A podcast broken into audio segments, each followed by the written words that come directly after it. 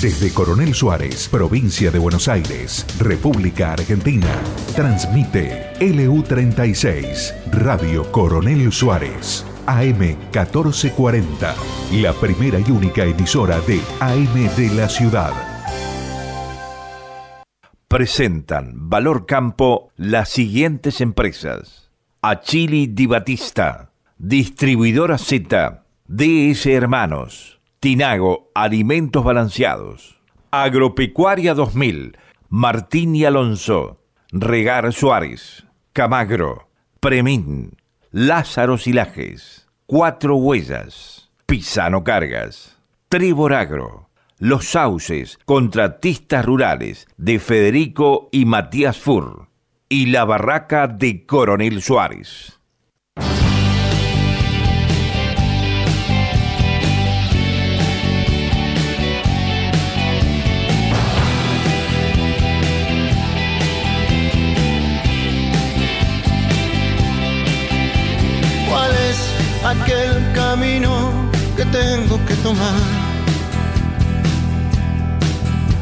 Si solo hay un destino al que puedo llegar. Si siempre viaje solo y siempre vos fuiste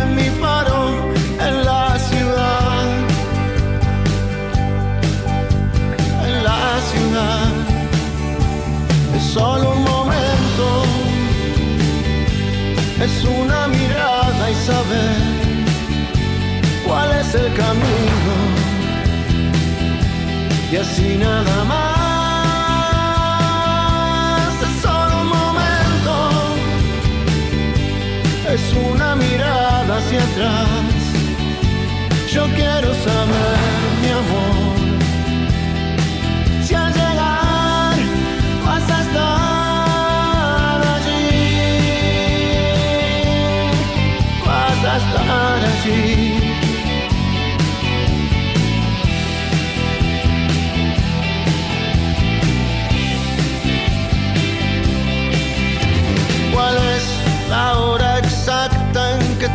que partir? ¿Cuántas son las señales que tengo que seguir? Si siempre viaje solo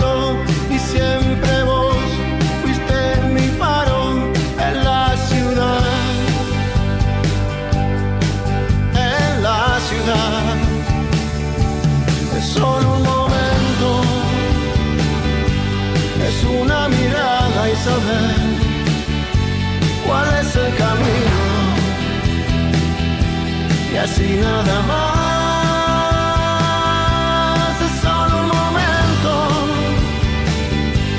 es una mirada hacia atrás. Yo quiero saber,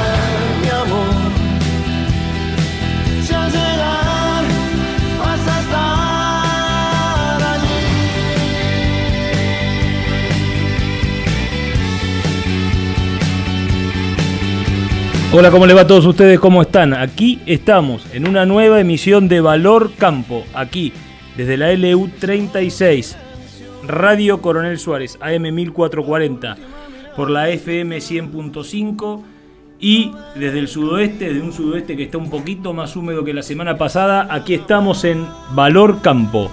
¿Cómo estás Lola? ¿Cómo estás vos? ¿Qué tal Martín? Muy buenos días. Acomodan, acomodándose Lola, ¿qué pasa? un poquito atrasada, surgieron un par de, de, cosillas, pero bueno, de lo cotidiano, así es la vida. Veo que si acá no está el capitán del barco, que es el que debe, digamos, primar por el tema de los horarios, nadie los cumple. Mucha conversación, mucha conversación con, con candidatos, bastante complejo el tema. ¿Cómo le va Mariano Molinari? ¿Cómo está usted? Hola, hola a todos, muy buenos días, acá estamos, muy bien, la verdad que muy bien, contento con las lluvias, que no fueron para todos, pero bueno, cayó en una, una linda lluvia en una, en una amplia zona de, del sudoeste, así que contento. Bueno, buenísimo, buenísimo. Eh, los registros de, de pluviometría, de, de, lluvia, fueron realmente, realmente interesantes, ¿no? ¿Tiene los datos, Mariano? ¿Tiene los datos? Y sí, bueno, tengo un poco de memoria, digo, ¿no? Pero este, un poco para el norte de Suárez, entre, entre 30 y 50 milímetros.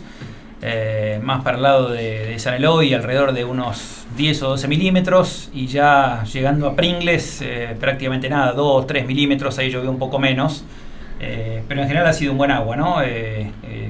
Creo que llegó justo para, para los, la, la parte crítica de, de lo que es la definición de rindes de la fina, y por supuesto para, para la siembra de gruesa, ¿no?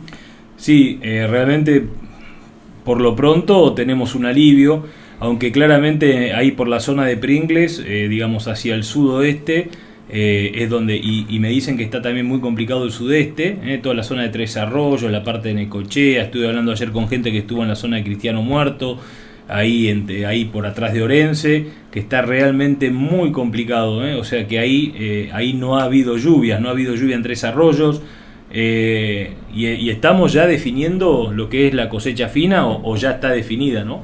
Realmente preocupante, pero bueno, gracias a, a Dios aquí hemos tenido una de esas noches de sábado, eh, principios de domingo, donde uno, los que tenemos la dicha de vivir bajo, bajo techo con, con, con eh, que se escucha la lluvia, con chapa, realmente eh, muy interesante, muy interesante poder escuchar ese milimetraje caído que ha sido bueno no ha sido un milimetraje de alguna manera de esos que, que, que, corren muy rápidamente, que de mucha intensidad y que se van también muy rápidamente, sino que ha habido, y estos días de humedad también, el día de hoy de humedad también, y el de ayer son, ayudan, el domingo, ayer eh, y hoy ayudan un poco a, a, sostener esto, ¿no?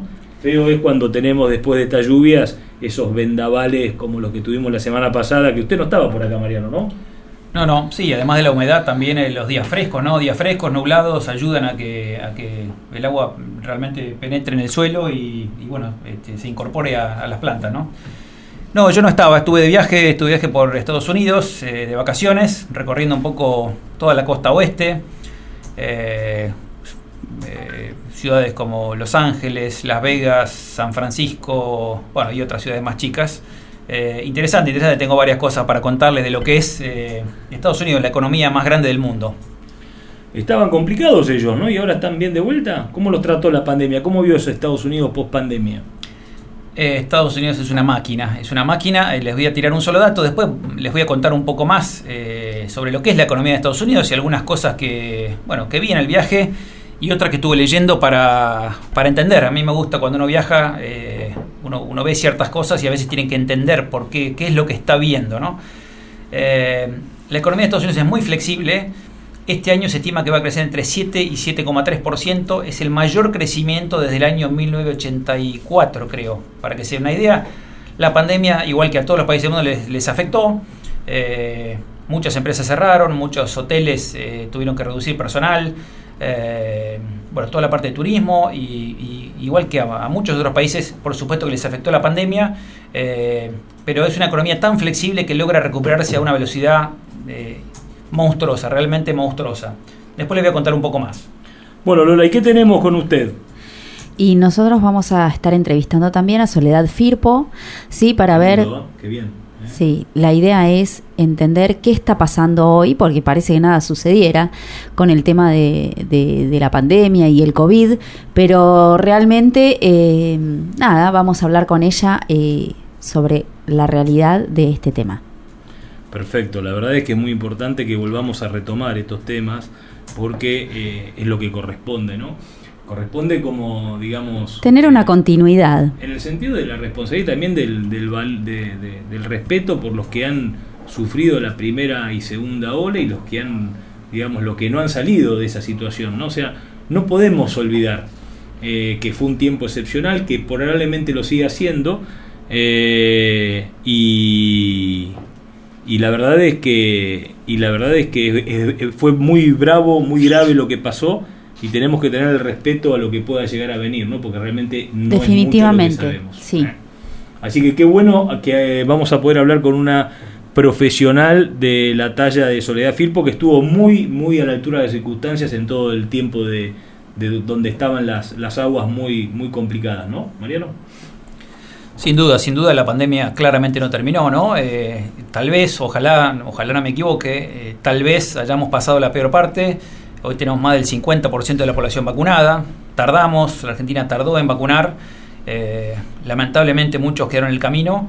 Eh, pero bueno, eh, pareciera, pareciera que el peor momento ya pasó. De todas maneras, creo que hay que seguir cuidándonos, seguir informándonos y viendo cómo es este tema de, las nuevas cepas, de si necesitamos o no una tercera dosis, de qué tanta inmunidad generan estas vacunas y seguir siguiendo el tema, ¿no? Es que no lo sabemos que claramente no sabemos cómo puede llegar a, hacer lo que venga. Entonces hay que estar muy a la altura de las circunstancias, no generando miedo, sino estando expectantes, ¿no? Sino estando expectantes. Eh, nosotros como sociedad somos un, somos gente que va de una banquina a la otra, ¿no? O sea, o estamos todos protegidos con barbijo, con esto, con y de repente nos liberamos y, ya no importan los barbijos y ya no importa la, eh, la otra vez veía un acto, digamos, un, un, acto político donde estaba todo lleno de gente, una cosa que es impensable si uno la mira, la mira digamos, desde hace cuatro, tres, tres, cuatro o cinco meses, impensable la concentración de gente que, que, se está permitiendo tener ahora en este tiempo de elecciones. ¿no? Realmente tenemos que ser serios y, tenemos que ser respetuosos por lo que han sufrido eh, con este tiempo tan excepcional como fue el de, la, el de la pandemia. Tan excepcional fue el tiempo de la pandemia que se lo llevó a. Se lo llevó a. Mm, el Ola se lo llevó a. A mi, a mi periodista favorito del programa de radio favorito, ¿vio? Bueno, lo, se fue él, no se lo se fue, se está yendo. ¿eh? Bueno, pero ¿ustedes saben que hoy es el cumpleaños de Esbelio? ¿Hoy es el cumpleaños de Esbelio? Sí. ¿81 años? Así es, hoy es el cumpleaños de Esbelio, estoy dándome cuenta, así que le mandamos un, un, beso muy grande, un afectuoso saludo para él. Le mandamos un abrazo al ingeniero Picante, entonces en su cumpleaños vamos a tratar de llamarlo a ver si, si, en, algún momento nos puede atender para poder saludarlo al aire. Eh, no, le decía que Marcelo Longobardi se está retirando, ¿sabía Mariano? Se está retirando Marcelo Longobardi de cada mañana del programa de radio. ¿Cómo lo va a extrañar usted? Hace 21 años adelante. Leí algo, si no estoy muy en tema, pero entiendo que se va a CNN, ¿puede ser? No, no, ya estaba en, ya estaba en ese medio. Se va, dice que llegó a un lugar donde no. Ya está, llegó a la cumbre de lo que quería hacer y dice hay que soltar cuando, cuando algo es exitoso, no, no, no antes. sí, está perfecto. Leí algo que me pareció este, muy, muy equilibrado, ¿no? De, él dice que, que, el éxito es, es hasta, hasta peligroso, el hecho de creérsela y de creer que uno de tantos años de hablar en la radio y seguramente tanto apoyo, tantos mensajes, creerse dueño de la verdad, me pareció muy, eh, muy equilibrado el, entender que, uno no tiene que creérsela a pesar de muchos años de, éxito, entre comillas, en la radio, eh, y no de repente con personajes como eh, que yo, Maradona, conmigo que fue un impresionante futbolista, a, quien todos queremos, que, pero que tal vez el éxito le cayó mal, pobre, ¿no? Este, que, fue difícil de digerir. Creo que el éxito, ni hablar en el caso de Maradona, ¿no? Que era eh, sin duda el argentino más conocido del mundo eh, y el futbolista más conocido del mundo en su época, este, puede ser muy dañino si uno no sabe digerirlo. Y creo que en este caso Longobardi eh, estuvo muy atinado, ¿no? Creo que está muy centrado, a pesar de tantos años de éxito, está muy centrado en la decisión que tomó. Sí, la verdad es que eh, yo tengo como sentimientos encontrados. En primer lugar, entiendo toda la situación que él expresa.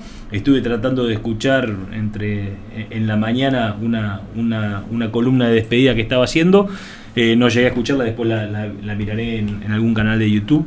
pero También pienso en el equipo de trabajo, ¿no? También pienso en el equipo de trabajo, en cuando eh, una organización como un programa de radio como ese, que funcionaba todo tan bien y tan equilibrado, y cuando la parte más importante de ese engranaje que hace el programa de radio se va, no dejo de pensar también en cómo queda el resto de la gente, ¿no? Cómo se van a poder rearmar.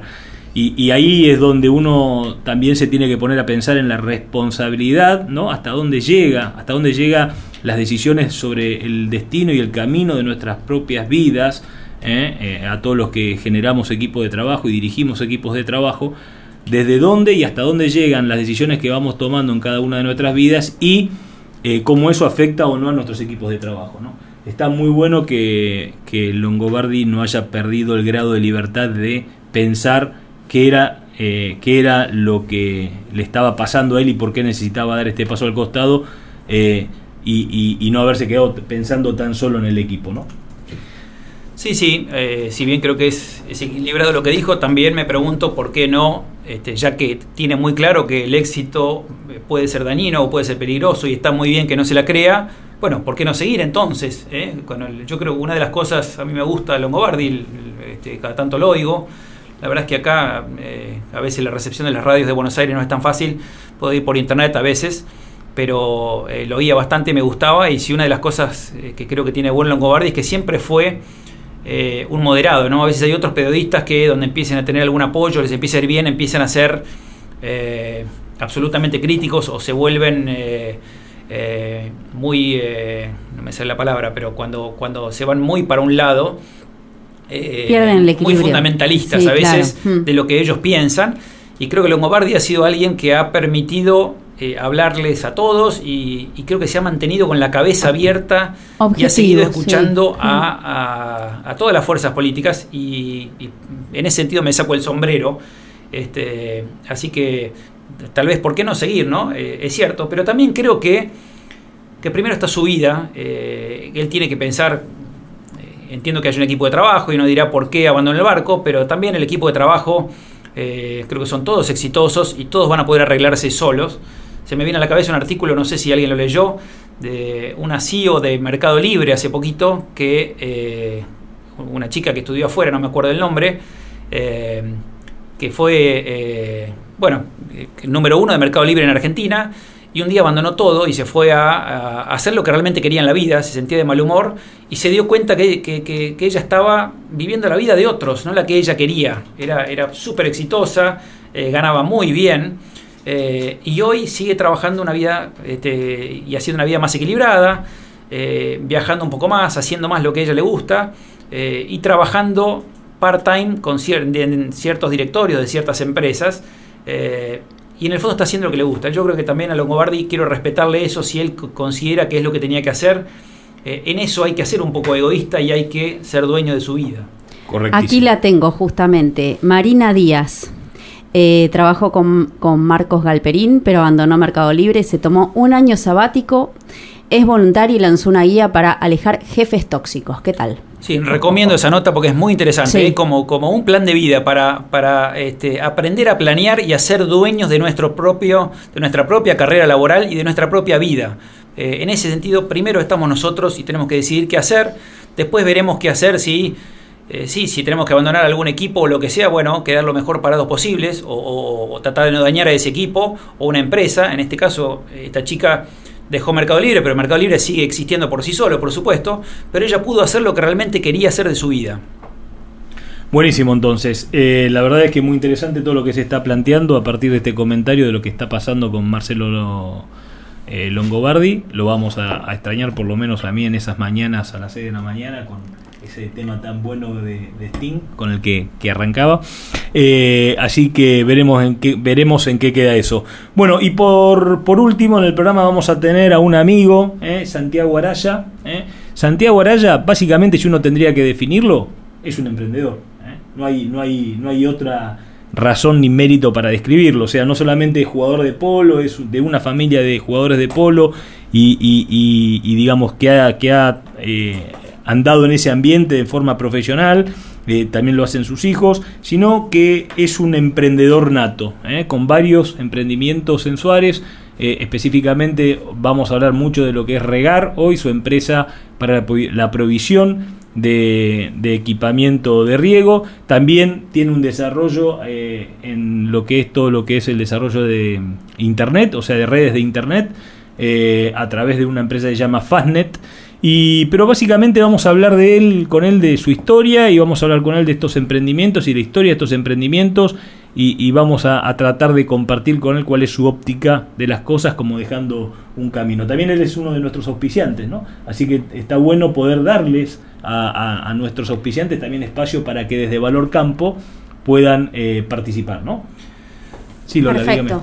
No, no, que, que, con Santiago básicamente tengo entendido que vamos a hablar del tema regar, ¿o no? Sí, sí, regar, sí, sí, correcto, Lo dije, pero también está, eh, también él tiene, tiene Fastnet y digamos tiene otras cosas. Siempre tratamos de hablar de las personas, o sea, tratamos de hablar de las personas y las empresas son no son más que consecuencia de lo que las personas son. Exacto, exacto.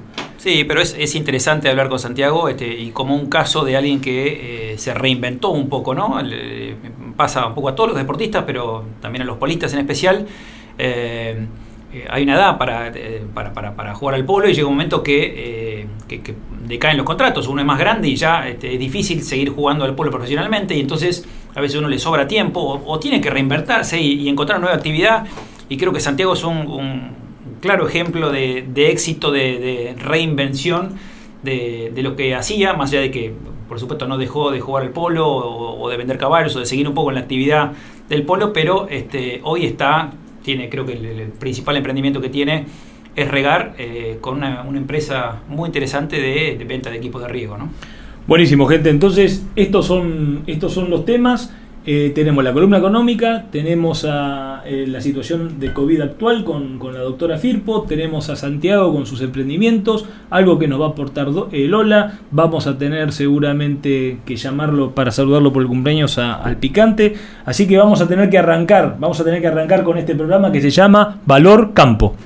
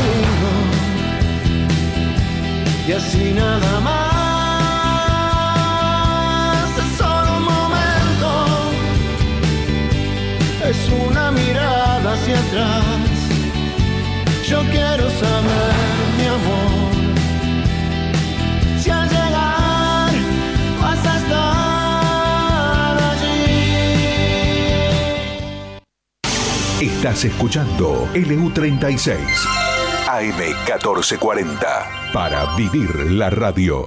En el campo, en el pueblo, en todos lados, todos hablaban de ella, pero solo él conocía la verdad. Bioceres Semillas presenta El secreto de su soja.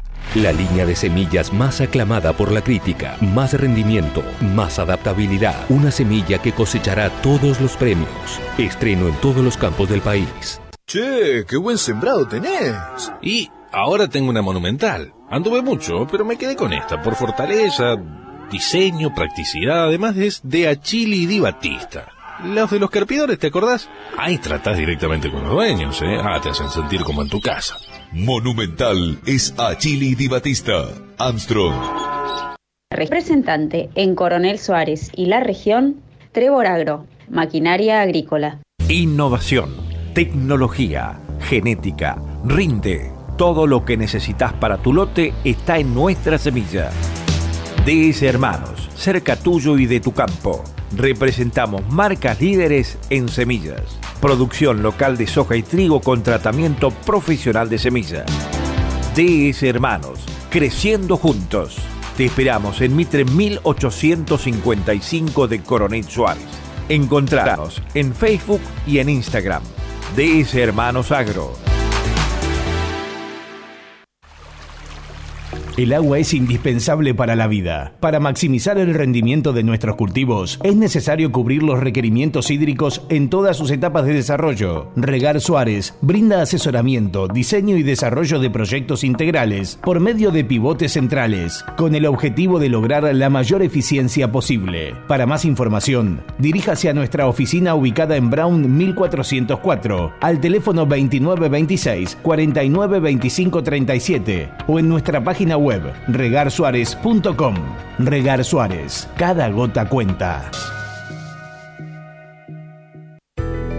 Martín y Alonso, consignatarios de Hacienda, remate feria, ventas directas a frigoríficos, ventas en el mercado de Liniers, operaciones de invernada y cría, capitalizaciones de Hacienda, administraciones, venta de campos, una empresa al servicio del productor ganadero en nuestra región, en Huanguelén, Fundadores 423, teléfono 2933 43 2036 y en Coronel Suárez, Belgrano 515, con teléfono 2926 42 2196 www.martinialonso.com.ar Cuatro Huellas, servicios agropecuarios, siembra y fertilización de granos finos, gruesos y pasturas, alta capacidad para la recepción de insumos y logística, siembra neumática, asesoramiento técnico, Cuatro Huellas, servicios agropecuarios, regulación de densidad y profundidad de siembra por ingeniero agrónomo matriculado. Además, arrendamos su campo o lo trabajamos a porcentaje. Consúltenos al 2923 574961. Cuatro Huellas servicios agropecuarios, capacidad, trabajo, experiencia.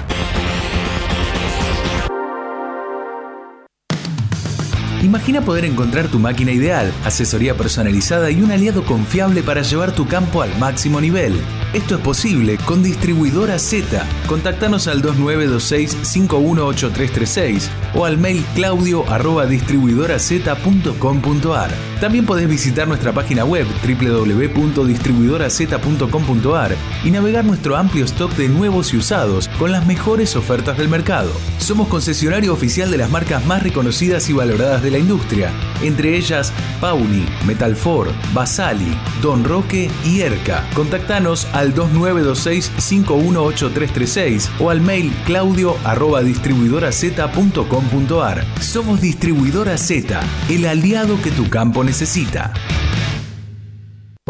Estás escuchando LU36 AM1440, la AM de tu ciudad.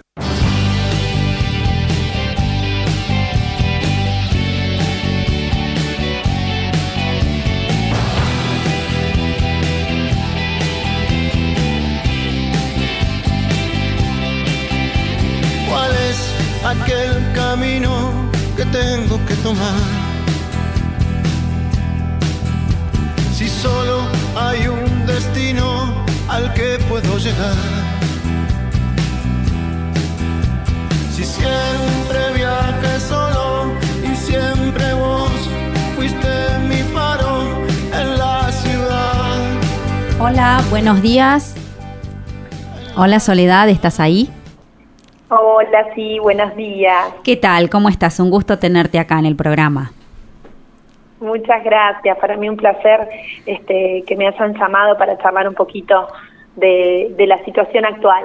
Vamos a tratar de no quitarte demasiado tiempo porque sabemos que estás en plena actividad. Así que mm, contanos, Soledad, parece que, que nada estuviera sucediendo, que el COVID ya pasó, la gente está bastante relajada. Eh, de hecho, en estos días estuve por Buenos Aires, prácticamente la gente está sin barbijo, pero entra a los lugares sin barbijo en algunos casos. Eh, como que se están rompiendo los protocolos, pero ¿cuál es la realidad de esta, de, de, del COVID hoy? La realidad actual, como, como vimos en, en, los últimos, en las últimas semanas, hemos tenido este, casos aislados. En este momento tenemos solamente eh, un caso que aconteció el fin de semana y el último caso que habíamos detectado había sido el 16 de octubre. Hasta ese momento, después durante casi 13 días, no hubo más casos.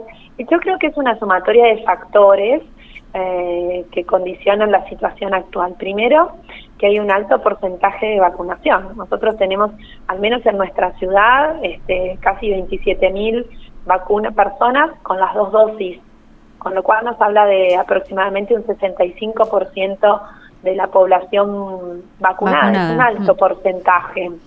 Ese no es un factor menor, que realmente eh, estemos, estamos como estamos en parte porque tenemos eh, anticuerpos que ante la presencia del virus saben cómo actuar y no generar una enfermedad invasiva.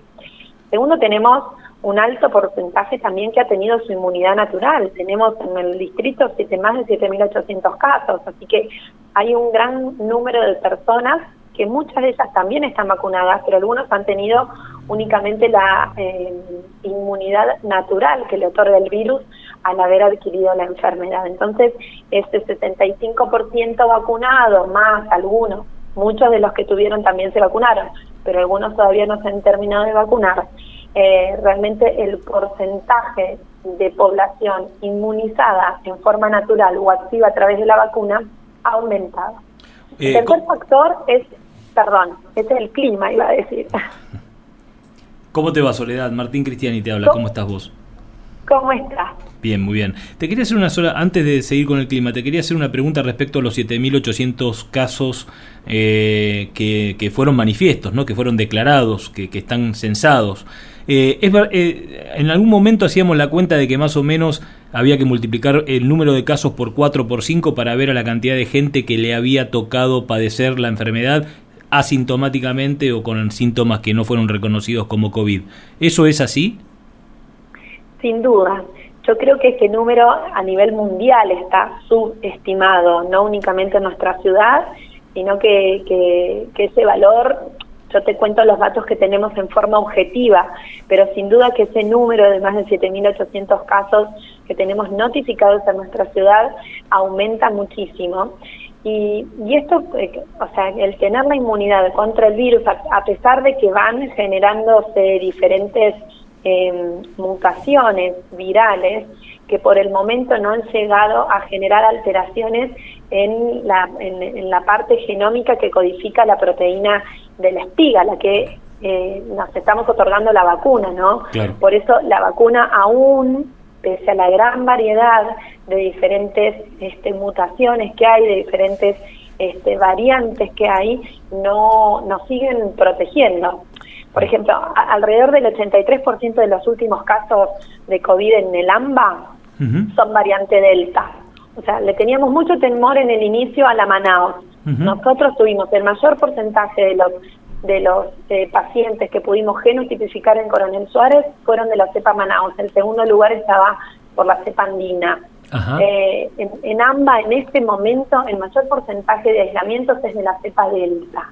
y Que nosotros no hemos tenido en nuestra ciudad aún cepa delta. Yo creo que va a llegar porque no vamos a estar aislados del mundo y la cepa delta y la delta plus y lo que está sucediendo por ahí en Inglaterra de aumento de casos en ellos que están transcurriendo el invierno, por ahí nosotros lo volvamos a tener en el invierno próximo, pero con la posibilidad incluso de tener una tercera dosis de acá al invierno. Como ya saben, hay un hay un grupo que son los mayores de 50 que tienen dos dosis de Sinopharm, todos los inmunodeprimidos.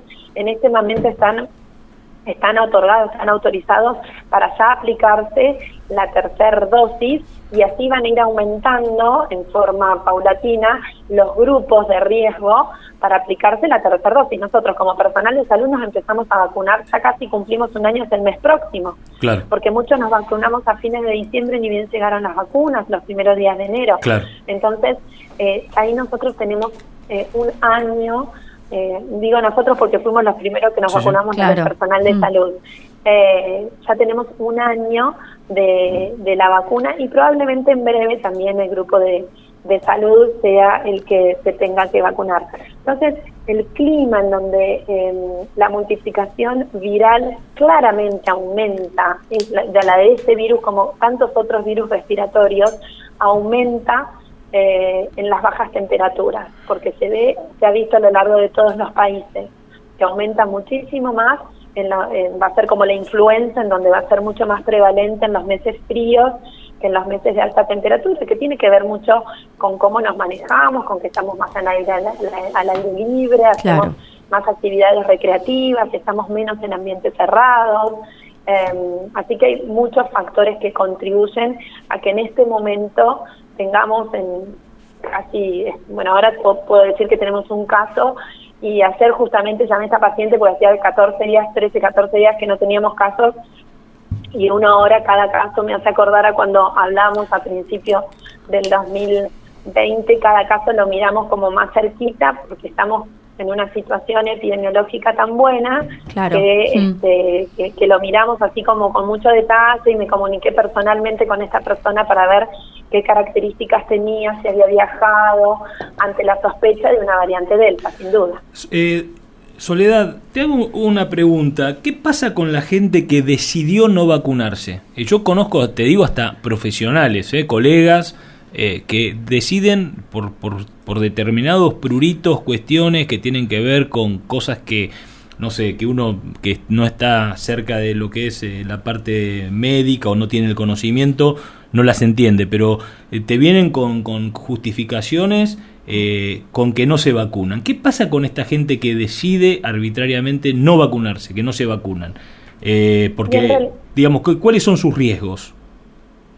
El, el riesgo para ellos fundamentalmente es adquirir una enfermedad invasiva, o sea, tener una, una enfermedad que les genere un cuadro de neumonía severa que requiere internación y consecuentemente la asistencia respiratoria mecánica en una terapia intensiva. Para la persona está clarísimo, lo hemos visto, lo, lo saben, están en todos los medios, eh, lo vimos nosotros transitando toda la pandemia en nuestro hospital. Ese es el mayor de los riesgos para esa persona. Y Que- para el perdón, que encima su, su comportamiento, el comportamiento de la enfermedad, más allá de las condiciones predisponentes que uno pueda tener, por lo que hemos visto, es absolutamente aleatorio. O sea, eh, a, a una persona le, le, le- le entra, no le hace nada, aunque tenga condiciones predisponentes, y a otra persona le entra y la, la, la, la destruye. Eh, Es como que es una... Yo noté eso, ¿no? Como que es muy aleatoria la forma en la que se manifiesta la enfermedad dentro del organismo. Sin duda, es tan aleatoria como cualquiera de las otras enfermedades infecciosas.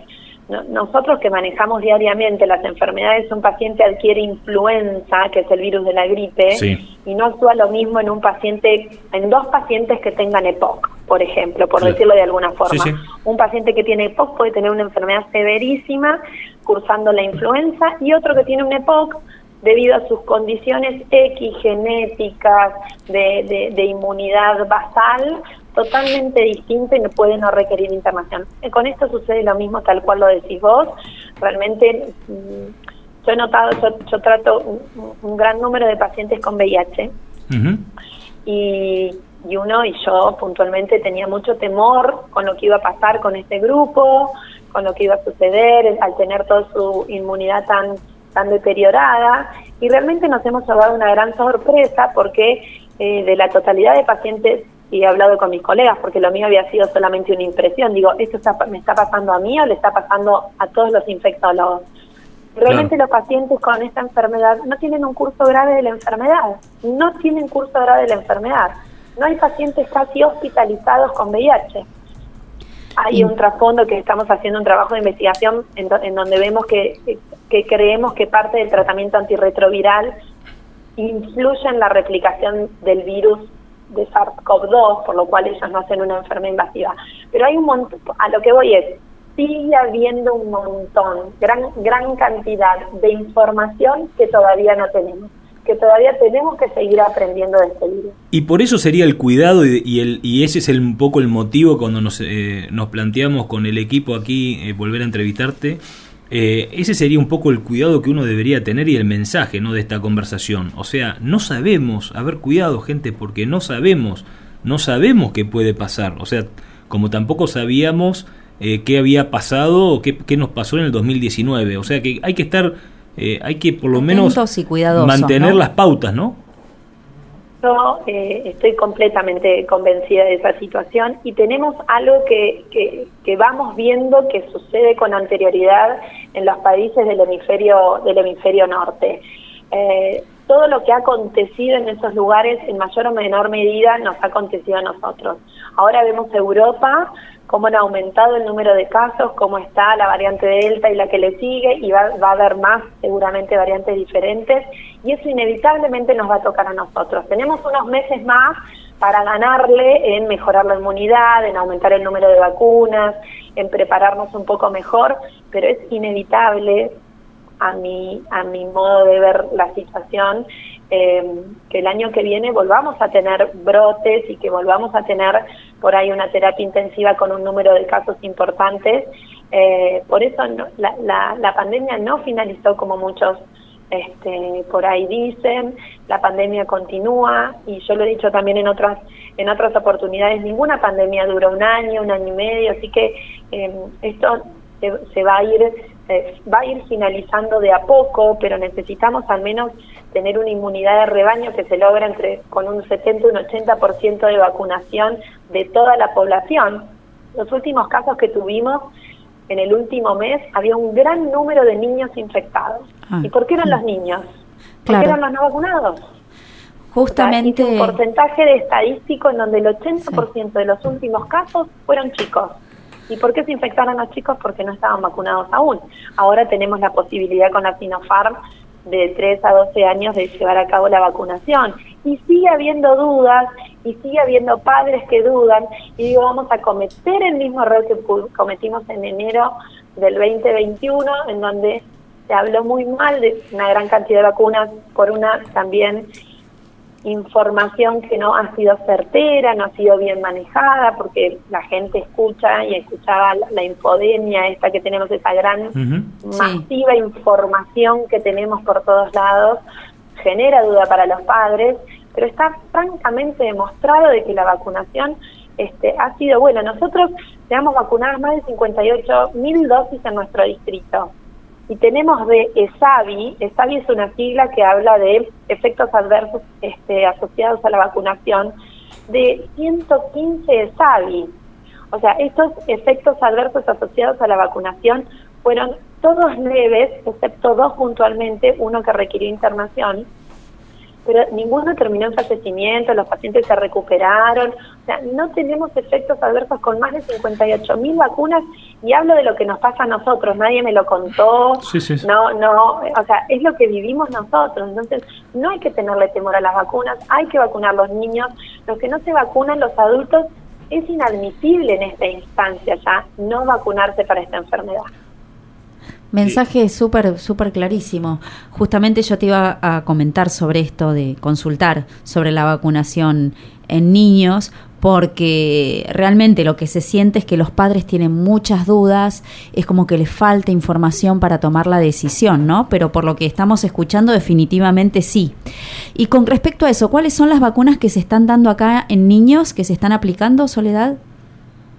La vacuna que se está aplicando de, seis, de 3 a, a 12 años es la vacuna Sinopharm. Es la vacuna que si uno mira la eficacia y uno va a mirar el número chiquito y todos hablamos de eficacia como la población en general habla de eficacia como si sería un término que miró en otra vacuna, ¿no? Porque si le preguntamos la eficacia del sarampión nadie sabe, la eficacia de la BCG nadie sabe. Claro. Pero bueno, esto insisto de que se ha mirado con y nadie pregunta y va a aplicarse la del sarampión y va a aplicarse la de la rubiola y la de la meningitis. Este y a veces yo por ahí hasta en una forma irónica le digo, pero somos somos más que la ANMAT, ¿no? Que la ANMAT la autorizó, digo, sabemos más que la ANMAT estamos eh, en condiciones de, poder juzgar algo que es un grupo de gente absolutamente capacitada, un ente regulador de excelencia que tenemos en nuestro país y cuestionamos esas, esas situaciones aún. Entonces, este, bueno, y volviendo a la, pregunta, la que se está dando es la Sinopharm, que tiene un poco menos de eficacia que con otras, pero es la que este, se está aplicando em, con dos dosis y verdaderamente eh, no hay directamente es SAVI. En los niños no hay. Otro de los cuestionamientos es si los chicos no tienen síntomas graves, no tienen muchos síntomas en general, ni siquiera síntomas graves, ¿por qué vamos a vacunar los niños? En realidad muchas veces son transmisores de la enfermedad para personas adultas, para padres inmunodeprimidos, para, para padres que sí pueden tener la enfermedad entonces, si es una vacuna que no le genera ningún efecto adverso y podemos evitar la enfermedad de un adulto, sin duda de que la indicación sigue estando. A mí me parece que está bueno esto que decís también de, eh, eh, y sobre todo por respeto a las personas que no han pasado, que no han sobrevivido a esta pandemia, pensar que vacunándonos todos, no solamente nos protegemos a nosotros mismos, sino también protegemos al resto, ¿no? O sea que, que vamos, a, vamos sumando ese granito de, de, arena a esta batalla colectiva que tenemos contra, contra esta enfermedad, ¿no? Eh, Sí, sí, y, y- sí, y hoy es una tregua lo que tenemos, eh, digamos, hoy es una tregua lo que tenemos, no tenemos demasiada certeza, como bien vos lo dijiste, demasiada certeza de qué puede pasar, de qué tipo de mutación puede haber, de, qué, de, de- de cómo nos puede afectar. Hablabas también en, eh, en- en un momento que te interrumpí eh, del tema climático, estamos bien ahora con el clima por delante, con un clima que nos permite estar en espacios aire libre, menor difusión, pero bueno, todo el tiempo pasa y de repente entramos en el otoño y podemos volver a tener un otoño complicado como el que tuvimos en el 2021, ¿no? Y sin duda, no, no, no podemos dejar de pensar esa posibilidad, los que estamos en salud, no podemos, hablo mucho y trabajo muchísimo con la gente de terapia intensiva, con los médicos de terapia, y ninguno de nosotros pensamos que el año que viene va a ser, puede llegar a ser distinto al que pasó. Siempre tenemos ese temor y estamos preparados y disfrutamos este momento de un poco más de tranquilidad, desde el colapso que tuvimos en el sistema en el sistema de salud eh, porque es lo que ahora estamos transitando pero esto realmente puede puede volver tranquilamente. Por ahí no sería supongo el mismo impacto del año pasado pero no pero no lo no, no lo podemos dejar de tener presente Soledad, ¿cómo estás? Buen día, Mariano Molinari te saluda. buenos días Mariano cómo estás Bien, bien, gracias. Soledad, un poco para la gente, a ver, para esa gente un poco escéptica con las vacunas, eh, que tal vez ahora se está convenciendo de que las vacunas son buenas o, o que eh, más allá de las, las formalidades de las aprobaciones, eh, como decís vos, eh, creo que el número de vacunados ya, ya este, hace que tengamos suficiente experiencia y suficiente prueba de las vacunas. Eh, ¿Dónde puede acudir alguien que tiene dudas o que quiere hablar eh, personalmente con un médico este, para sacarse todas esas dudas que puede tener sobre la vacunación? ¿Hay algún teléfono? alguna ¿Puede ir al hospital? ¿A dónde puede ir a, a conversar con un médico sobre lo que es la vacunación de COVID, tanto en adultos como en jóvenes? Los, este, en, en el, en el hospital tenemos diferentes áreas, tenemos consultorios externos en donde se puede acudir. Yo atiendo consultorios externos en el hospital, además de en forma particular atiendo en el hospital por ahí para la gente que, que no tiene no tiene los mismos recursos y mm, se puede llamar al, al teléfono 429-472, que es el área de infectología, en donde lo podemos asesorar sin ningún tipo de problema todos los días eh, para darle respuesta y, y explicar y justificar eh, lo valioso y, y el acto solidario que es el- la vacunación en este momento que nos tocó atravesar eh, con la pandemia y que hemos visto, como vos decís, que claramente y objetivamente las vacunas sirven. Buenísimo, Soledad. Eh, Martín, ¿alguna consulta No, más? solamente agradecerte por tu claridad como siempre eh, y por habernos atendido entre medio de tu trabajo para, para poder volver a levantar esta, esta banderita del, del cuidado, del respeto y de que estemos atentos a lo que nos está pasando. ¿eh? Bueno, muchísimas gracias a ustedes y es- estoy para cuando lo necesitan, cuando charlemos otro ratito. Gracias Muchas nuevamente, gracias. Soledad. Un beso grande. Adiós.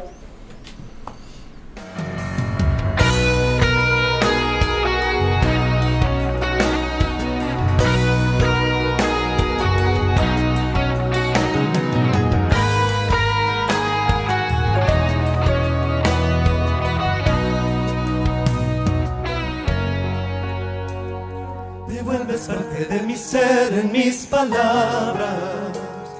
Estás aquí tocando el centro de mi alma. Como un eclipse sin final de sol y luna. Como lo eterno del amor en una alianza. Podría ser que el mar se junte con el cielo para lograr la inmensidad que hay en el vuelo que me regala tu mirada y tu desvelo. Bajo la luna cuando danzas en mi sueño.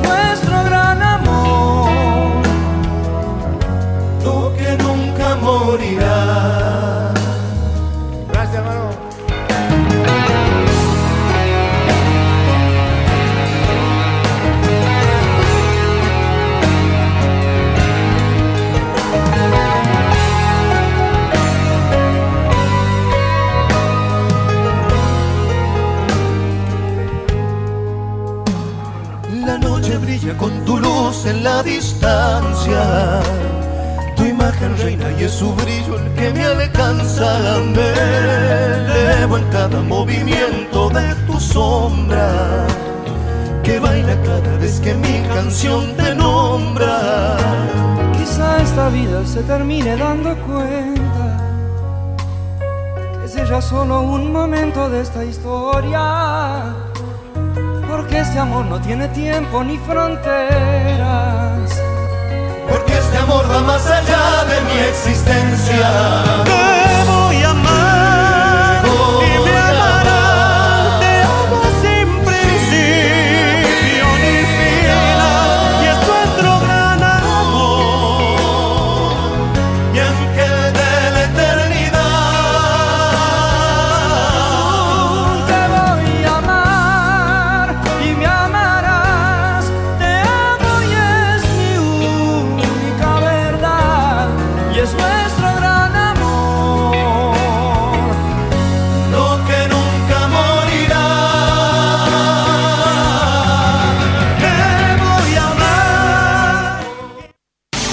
Estás escuchando LU36 AM1440, la primera y única emisora de AM de la ciudad.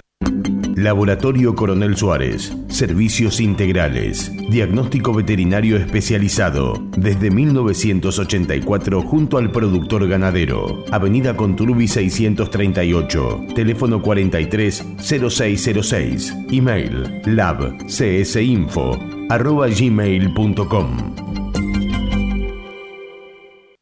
La Barraca de Coronel Suárez, Sociedad Anónima, venta de insumos agropecuarios, consignatarios de Hacienda, negocios particulares y mercado de Liniers, compra y venta de cereales directo a puerto, veterinaria de grandes animales, productos destacados, pre-campaña de semillas de pasturas Barenbrook Palaversich, pre-campaña de semillas de sorgo forrajeros, inoculantes más cura semillas para soja Palaversich. Consulte por precios y financiación en pesos a cosecha gruesa 2022. La Valle 682 Coronel Suárez. Teléfonos 2926 421 026, 2926 5473 93, 2926 40 27 65. Email labarracasa arroba labarracasa.com.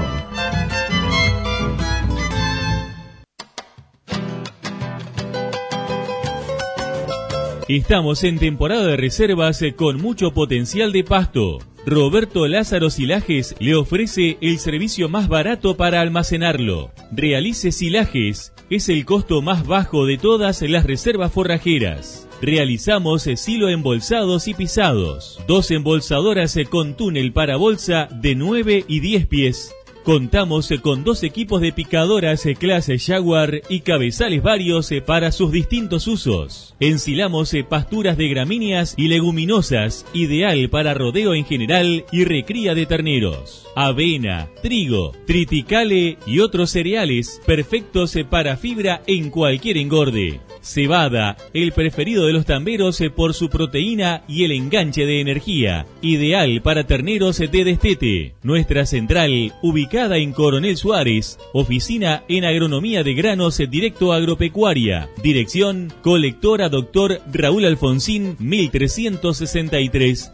Rotondas, Ruta 85 y 67. Teléfonos, WhatsApp 2926 40 20 82, oficina y 2926 40 01 99, Roberto Lázaro. Pisano Cargas, con una trayectoria de 20 años en el transporte de cereales, oleaginosas y cargas generales, sirviendo a la producción argentina con mucho orgullo. Pionero en servicios agropecuarios, en el embolsado y extracción de granos, en silo bolsas y el traslado de rollos de pasto, con un equipo para 30 unidades más el servicio de carga y descarga de los mismos. Pisano Cargas, oficina comercial en las eras 698, con atención personal a los celulares. 2923-697-651 y 2926-418103, sin límites de horarios. Agropecuaria Camagro Insumos, Villegas 388, representantes de semillas, nutrientes vegetal y animal. La siembra de testeadas semillas para esta zona es el comienzo de una buena cosecha. Conozca nuestros servicios.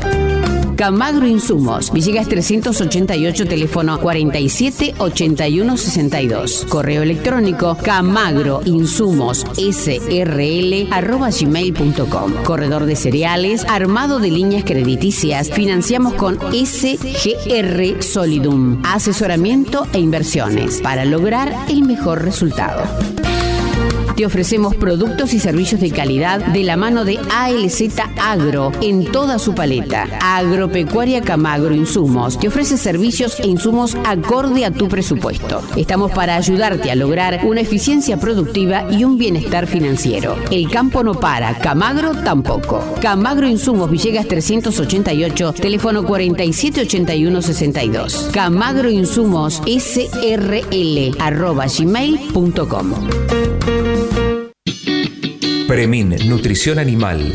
Línea completa de concentrados, sales y aditivos nutricionales para bovinos, cerdos y ovinos. Arme con nosotros su plan ganadero. Asesoramiento sin cargo. Premin es nutrición inteligente para su plantel de cría, engorde o tambo. Parque Industrial Tandil. En internet www.premin.com.ar.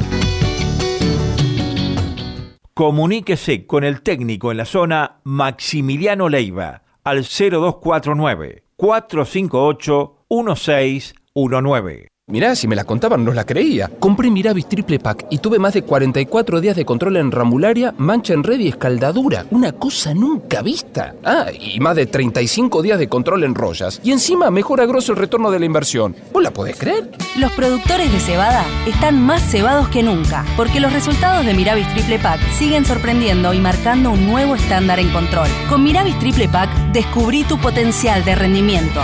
Peligro, su uso incorrecto puede provocar daños a la salud y al ambiente. Lea atentamente la etiqueta. Agropecuaria 2000. Insumos agropecuarios del ingeniero Lisandro Simoni. En Avenida Sixto Rodríguez y Urquiza. Teléfono 2926-423647. Mail ventas arroba Tinago, alimentos balanceados, animales bien nutridos, alimentos balanceados, concentrados proteicos, expeller de soja y aceite de soja, línea de productos bovinos, ovinos, equinos, aves, cerdos y conejos. Transforme su grano en kilos de carne, litros de leche o genética con máxima eficiencia. Tinago, alimentos balanceados, calidad certificada en nutrición animal. Visite nuestro sitio web www.tinago.com.ar. Estás escuchando LU36 AM1440, la AM de tu ciudad.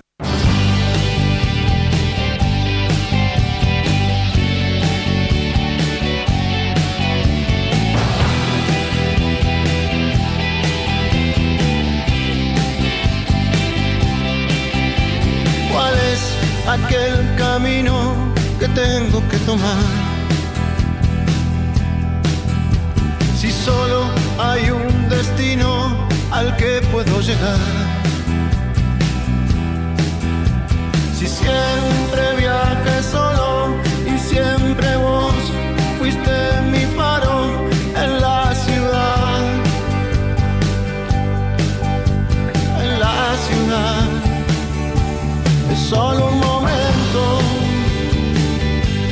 Es una mirada y saber cuál es el camino. Y así nada más es solo un momento. Es una mirada hacia atrás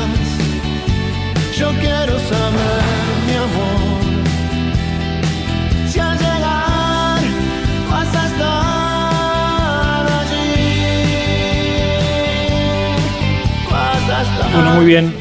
Contame entonces, Mariano, eh, ya saliendo del tema de la, de la conversación con, con Soledad y, y poniéndonos eh, en otro ámbito que tiene que ver con la economía, que tiene que ver con, con- con tu viaje a, a Estados Unidos, eh, contanos un poquito qué viste y qué, qué es lo que traes para, para desarrollar.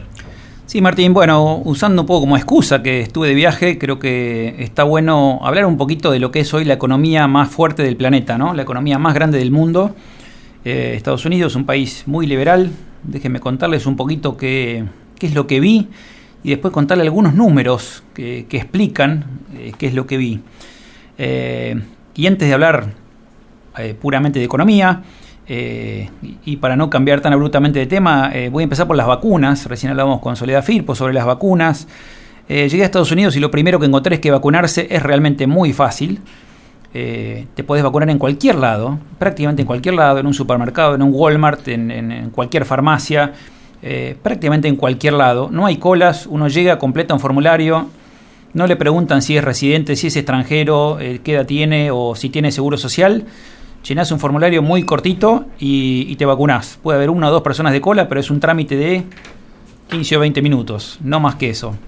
Eh, incluso hasta me dieron un descuento. Yo me vacuné en una farmacia y me dieron un descuento de 10% este, en, en la compra de la farmacia, eh, como para incentivar a los antivacunas, que en Estados Unidos son bastantes.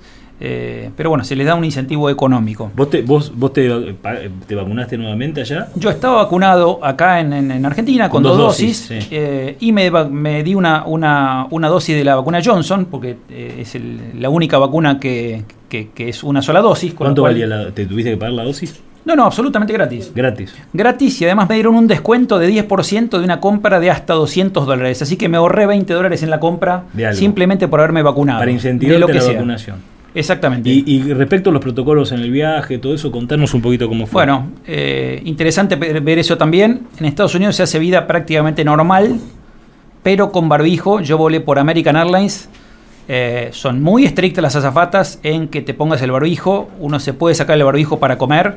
eh, pero me pasó que en, en una de las comidas me olvidé de ponerme el barbijo cuando terminé y, y ahí nomás pasó una azafata y me dijo, por favor, el barbijo que cubra nariz y boca. No se puede tener la nariz... eh, eh, eh, digamos al aire libre.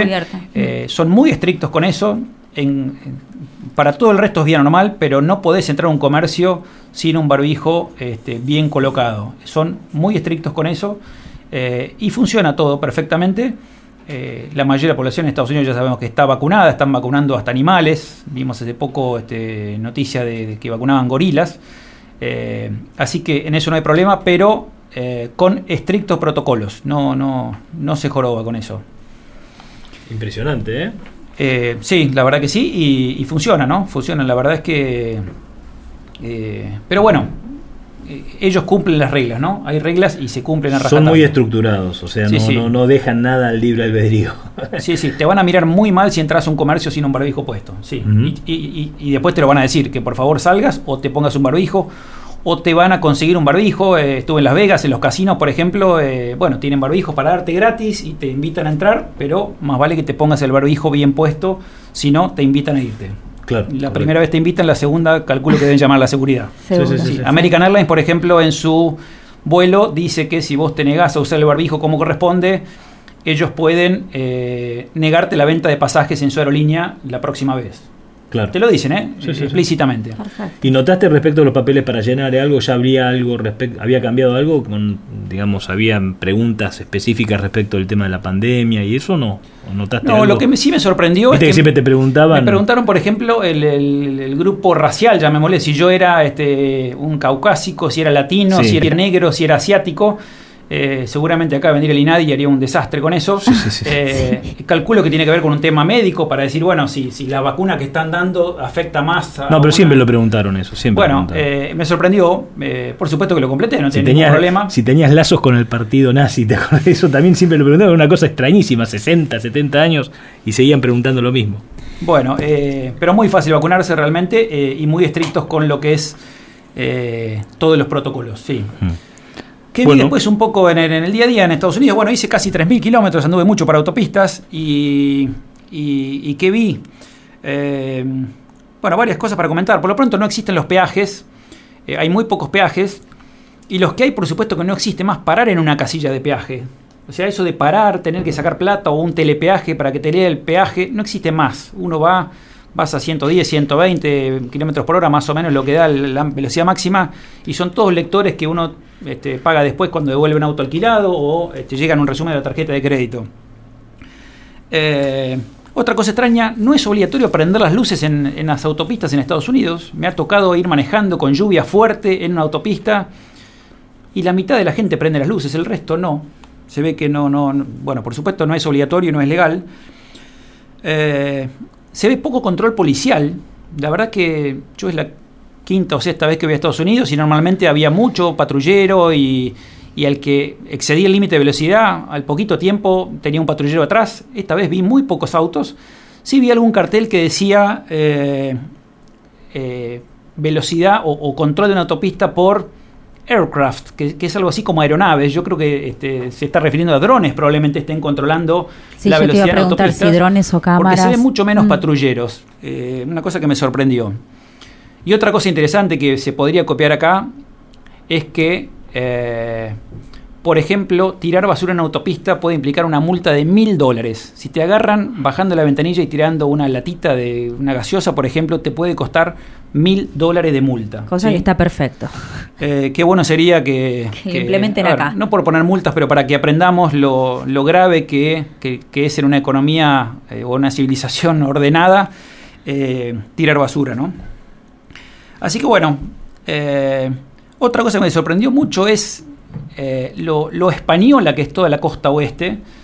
A veces parece cuando vamos los, los latinos a Estados Unidos que estamos usurpándole a los, a los americanos, ¿no? Que dicen, vienen acá a hablar español y, la realidad es que toda la costa oeste fue colonizada por, por españoles, tanto que los nombres de las ciudades son todos nombres en español, no están traducidos, sino que la ciudad de San Francisco se llama San Francisco, no se llama Saint Francis en inglés, se llama San Francisco, San Diego, Las Vegas, eh, eh, eh, Sacramento, casi todas las ciudades, San Joaquín, puedo nombrarles, no los quiero aburrir, pero casi todas las ciudades tienen nombres españoles porque eran colonias españolas. Sí, sí, tal cual. Que finalmente Bueno. cuando se dividió, cuando se, se estableció la frontera entre México y Estados Unidos, bueno, todas estas ciudades quedaron dentro de Estados Unidos, pero se hablaba español y tienen nombres españoles. Pero no se habla español ahora.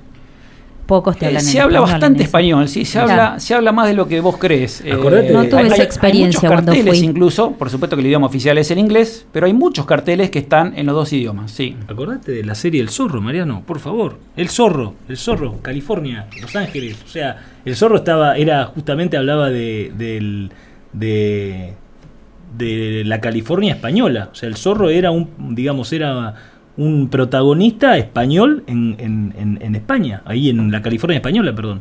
¿Te acordás de la serie El Zorro? Sí, sí, por ¿Sabés? supuesto. ¿La viste? ¿Cómo eso no? eso era ¿Cómo no acordarse? bueno, eso, eso es en California. Eso es en California. O sea que eh, claramente sí, eh, hay un.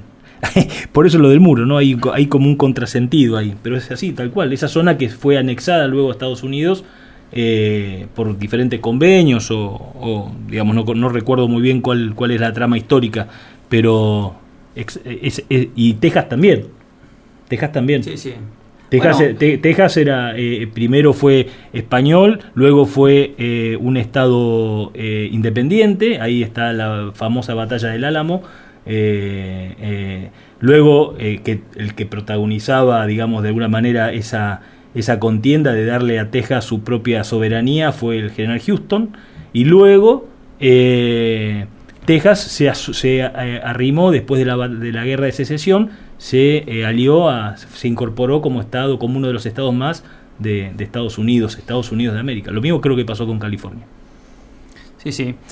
Bueno, mira vos, no sabía todo eso. Interesante que, que aportes algún comentario, alguna Historia. cosa que...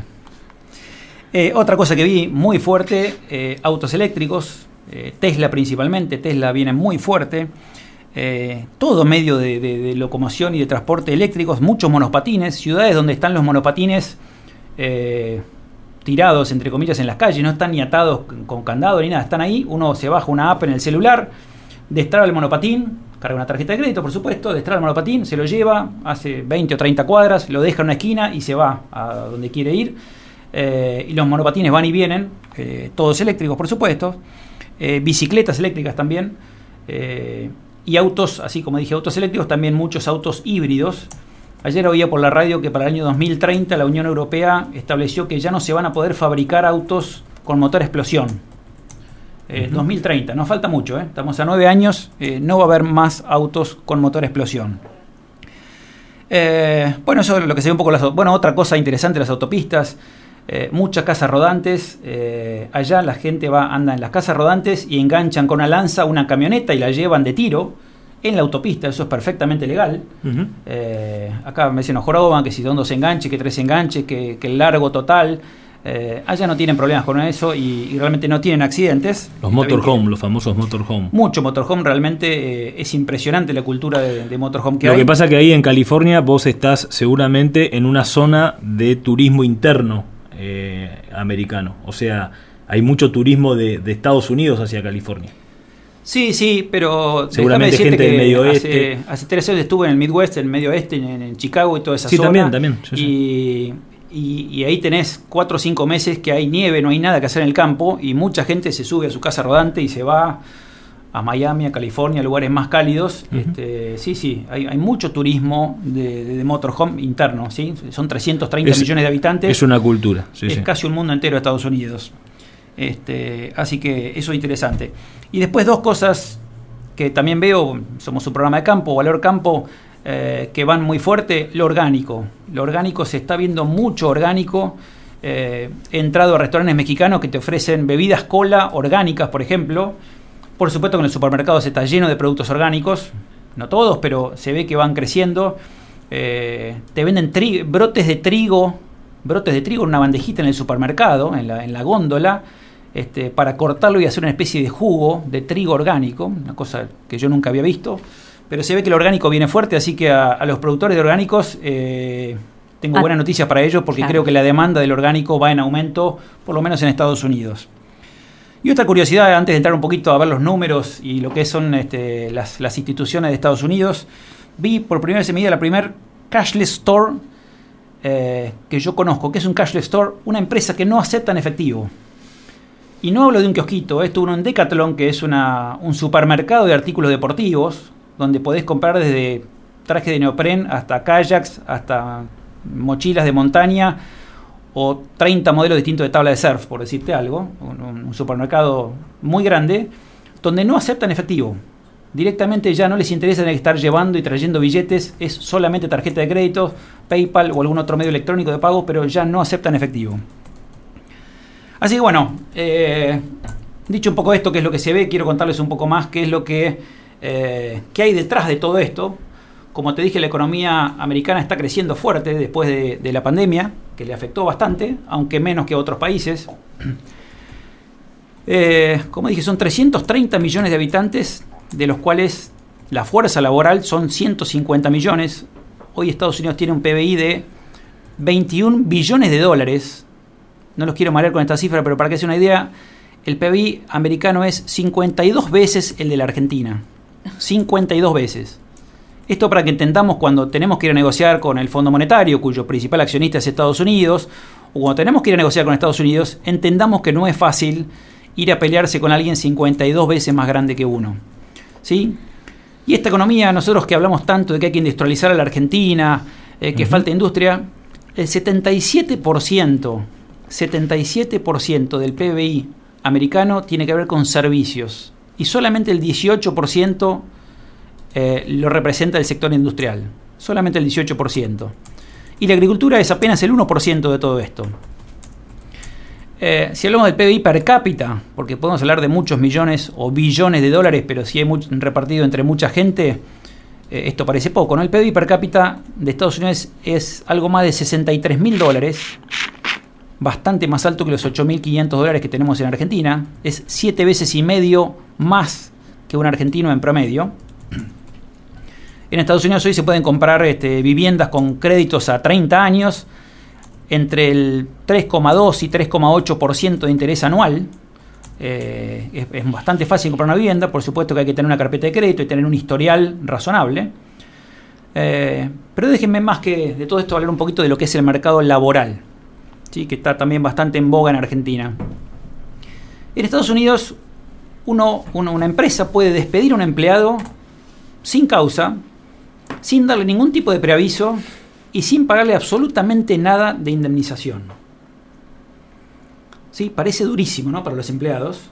Parece durísimo. Seguramente algunos estarán diciendo, bueno, el desempleo en Estados Unidos debe ser altísimo porque es tan fácil despedir a alguien que deben estar todos despedidos. Bueno, déjeme decirle que no es así, que el empleo en Estados Unidos, el- mejor dicho, el desempleo en Estados Unidos hoy es de apenas 3,7%. Nada. Eso es lo que los economistas decimos prácticamente pleno empleo, porque siempre hay un porcentaje muy chico de gente que está cambiando de trabajo, eh, eh, nunca llega a cero, ningún país del mundo nunca tuvo 0% de desempleo. Cuando llegas alrededor del 3 es prácticamente lo que se llama pleno empleo. Y vamos a hablar un poquito de sueldos.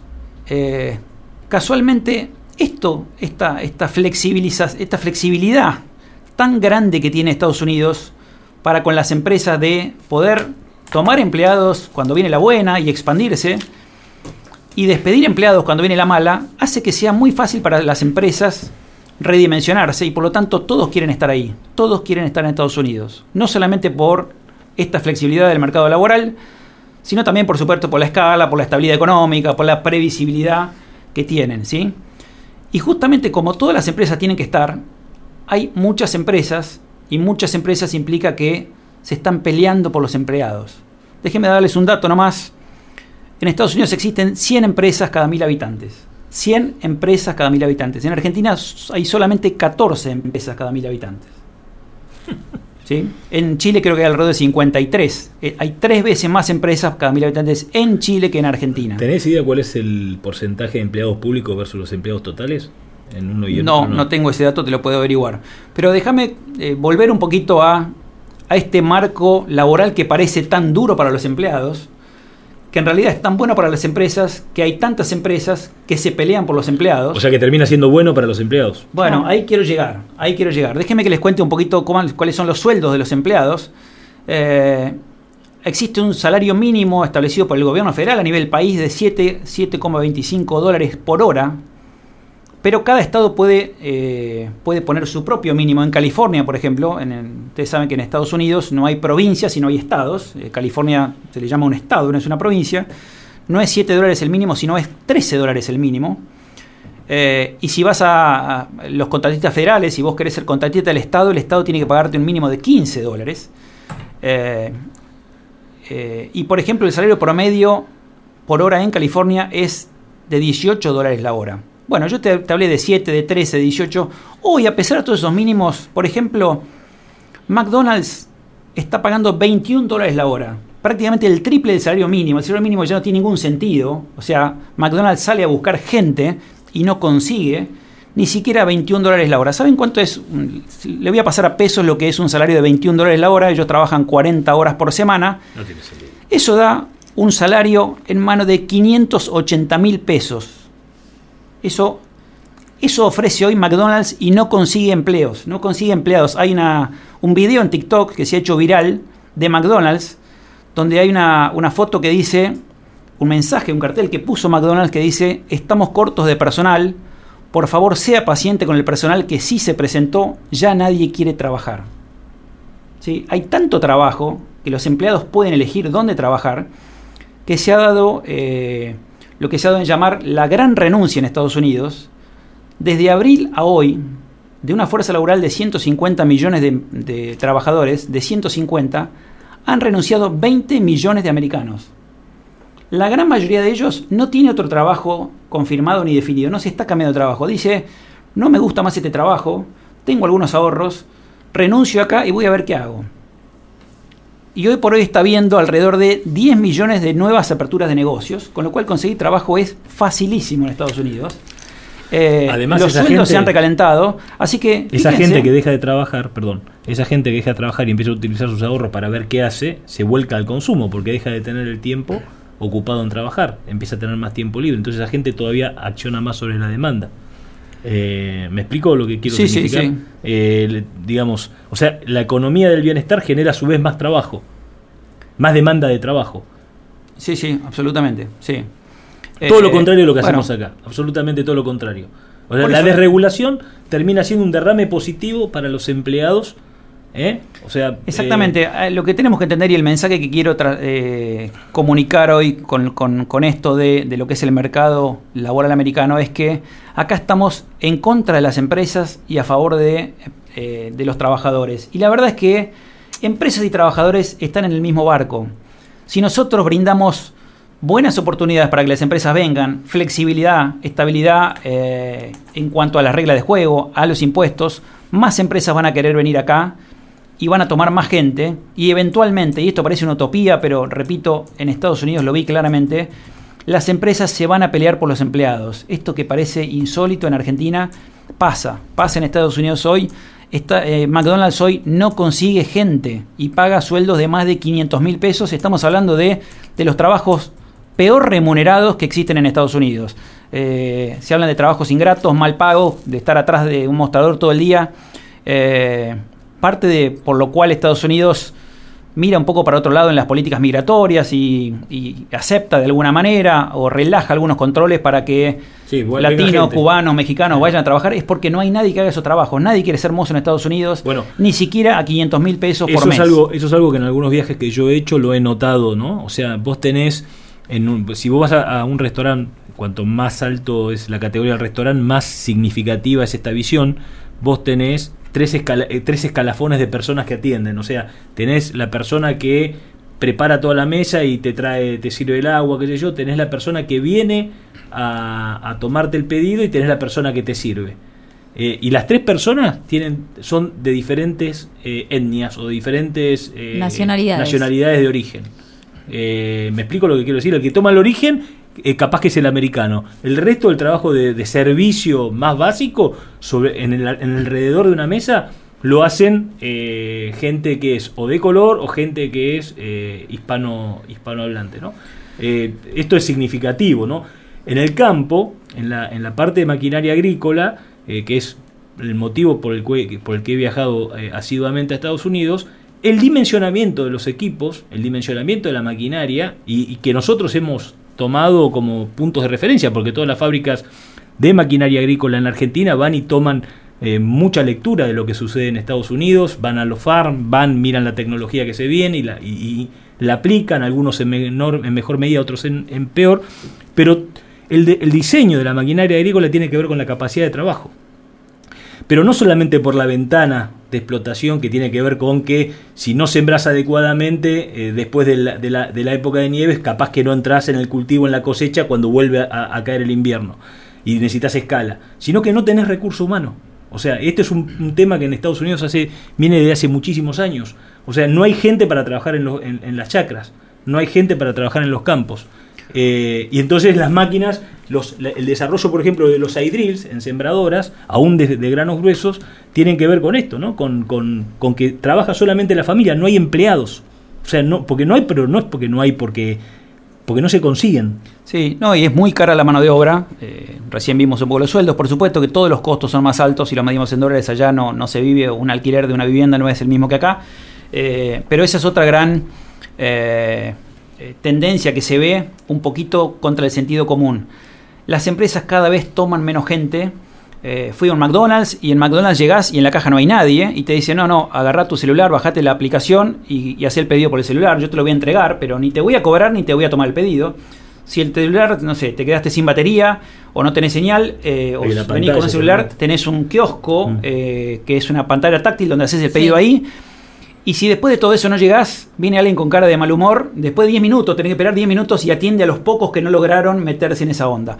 Eh, llamás por teléfono a un hospital, por ejemplo, para, para este, hacerme el test de PCR que tenía que hacerme para volver a subir un avión.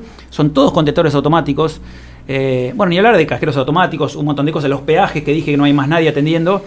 Uno tendría a decir, bueno, en una economía que expulsa a gente continuamente, eh, el desempleo debe ser muy alto y es exactamente al revés. Eh, se es cada vez más eficiente, cada vez más máquinas que reemplazan los trabajos ingratos que nadie quiere hacer y eso abarata todo el funcionamiento de la economía, abarata el funcionamiento de las empresas, además de ahorrar tiempo en una autopista, no tener que frenar simplemente, o poder hacer todo a través de Internet. Eh, muchísimas cosas. Por supuesto que los menús eh, ya no existen, no, son más impresos, te traen un código QR, vos tenés que escanear el código QR y leer en el teléfono el menú. Esto también está pasando ya en Buenos Aires o acá en, muchos casos. Eh, pero cada vez hay menos gente y esto no implica eh, mayor desempleo, sino exactamente al revés. Esto que creemos que las computadoras y las robots nos van a robar el trabajo. yo diría que lo que nos están robando el trabajo son los sindicalistas que no quieren ningún tipo de flexibilización laboral, eh, al revés, quieren mantener los privilegios de los que trabajan y nadie piensa en los desempleados. en que hay que dar mucho más trabajo en Argentina, que eso va a redundar en una, un menor desempleo y un aumento que puede ser muy muy grande en el salario real. Insisto, estamos hablando de sueldos de piso de 300, 400, 500 mil pesos en la mano a valores este, poniendo el dólar blue, que es lo que pagamos hoy. Si yo quiero ir a Estados Unidos, tengo que pagar un dólar tarjeta de 180 pesos, 190 pesos. Bueno, traducidos a ese dólar, eh, estamos hablando de sueldos que, que son muy altos. Eh, así que no hay que tenerle miedo a la tecnología. Eh, esto va a pasar. se habló a veces de que el campo, y con esto termino, expulsa personal. Podemos hablar de esto. Es cierto, el campo expulsa personal Todas las industrias eficientes expulsan personal y tratan de ser más eficientes y la idea es que ese personal se reinyecte en otra parte de la economía, en empresas nuevas, en pasar de tener 14 empresas cada mil habitantes a tener 100, como deberíamos, y reciclar, por decirlo de alguna manera, la fuerza laboral. A eso tenemos que, apuntar y no atarnos a una silla de un puesto tal vez en, en el sector público o en una cabina de peaje que no tiene absolutamente ningún sentido y no genera ningún tipo de valor. Excelente, excelente, Mariano. La verdad es que muy bueno, muy bueno lo que desarrollás y, qué visión, ¿no? Qué visión, qué realidad tan, tan distinta, como dice acá Ana, una oyente que nos está escribiendo. Qué realidad tan, tan distinta. Eh, tenemos que, trabajar por eso, por, intentar eh, que nosotros mismos aprendamos que el destino de lo que hacemos no está en manos del otro, sino que está en las manos nuestras, ¿no? y que si regulamos intentamos intervenir en el lugar en el lugar del otro, en el laburo del otro, en el hacer del otro, lo que más hacemos es equivocarnos, porque no dejamos que el otro pueda sacar todas las herramientas que tiene para poder hacer producir mejor, ¿no? Déjame darte un ejemplo nomás y con esto termino para que veas lo que es el, aceptar que no puede ser despedido. En el año 2009, Brian Acton, no saben quién es y yo no sabía hasta que leí este, este tweet, en el año 2009 este señor Brian lo echaron de Facebook en 2009. En 2014, Brian Acton le vendió su empresa a Facebook. ¿Saben qué empresa era? WhatsApp. Se la vendió en 19 mil millones de dólares. Cinco años después de haber sido despedido de Facebook. Impresionante. Ya tenemos a Santiago Araya en el piso. ¿Cómo estás, Santiago? ¿Cómo estás vos? Arrímate el micro. Hola, ¿qué tal? ¿Cómo están? Bien, muy bien. Qué bueno. Viniste ya recién llegadito, ¿no? Recién llegado. Qué bueno, qué bueno. Bueno, eh, ¿cuáles son nuestras fuentes de contacto, Lola? Nos pueden, como siempre, escribir a valorcamporadio.com. También nos pueden eh, enviar un WhatsApp al 2923 57 49 59 y nos encuentran a través de nuestras redes sociales, Twitter, Instagram y Facebook. Martín, déjeme agradecerle a la gente de Laboratorio Coronel Suárez, que es un nuevo sponsor, y recordarle que nuestro main sponsor es Rizobacter, sí que crean valor con tecnologías sustentables, impulsan un sistema de producción agrícola cada vez más eficiente y sustentable, lideran programas de investigación y desarrollo en microbiologías que ofrecen herramientas innovadoras basadas en las propiedades naturales del biocontrol y nutrición. Se aportan microorganismos seleccionados presentes en el suelo. Muy bien, le agradecemos en nombre de Rizobacter a todos nuestros auspiciantes. Acá tenemos a uno, eh, a regar. Eh, ¿Qué te pareció todo lo que comentó Mariano Santiago? No, me encanta y, comparto eh, casi todos los conceptos que, estaba escuchando. Me ha tocado viajar y, esas son las, las cosas que uno va aprendiendo a tener una visión un poquitito distinta y, y, cada viaje es una sorpresa, ¿no es cierto? Por más que eh, que he viajado mucho, cada, cada viaje que hago es, una, es un aprendizaje nuevo, ¿no? Exacto, buenísimo. Bueno, eh, vamos entonces a, vamos a tener enseguida, después de la, de la tanda, vamos a tener a, a, charlar largamente con, con, Santiago.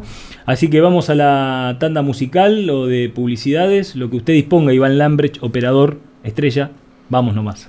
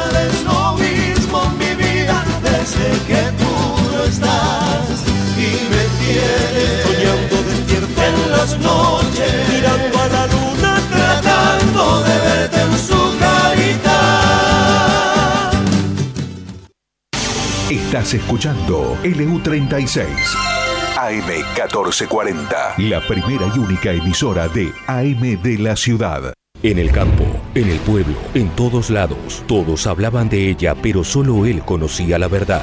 Bioceres Semillas presenta El secreto de su soja. La línea de semillas más aclamada por la crítica, más rendimiento, más adaptabilidad, una semilla que cosechará todos los premios. Estreno en todos los campos del país. Imagina poder encontrar tu máquina ideal, asesoría personalizada y un aliado confiable para llevar tu campo al máximo nivel.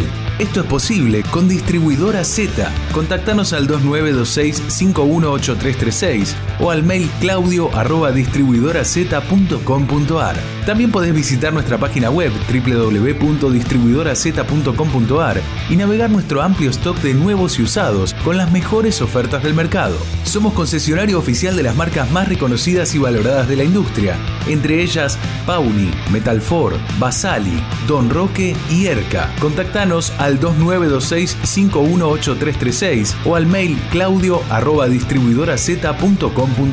Somos Distribuidora Z, el aliado que tu campo necesita. Innovación, tecnología, genética, rinde. Todo lo que necesitas para tu lote está en nuestra semilla. DS Hermanos, cerca tuyo y de tu campo. Representamos marcas líderes en semillas. Producción local de soja y trigo con tratamiento profesional de semillas. DS Hermanos, creciendo juntos.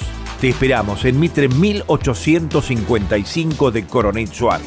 Encontranos en Facebook y en Instagram. DS Hermanos Agro.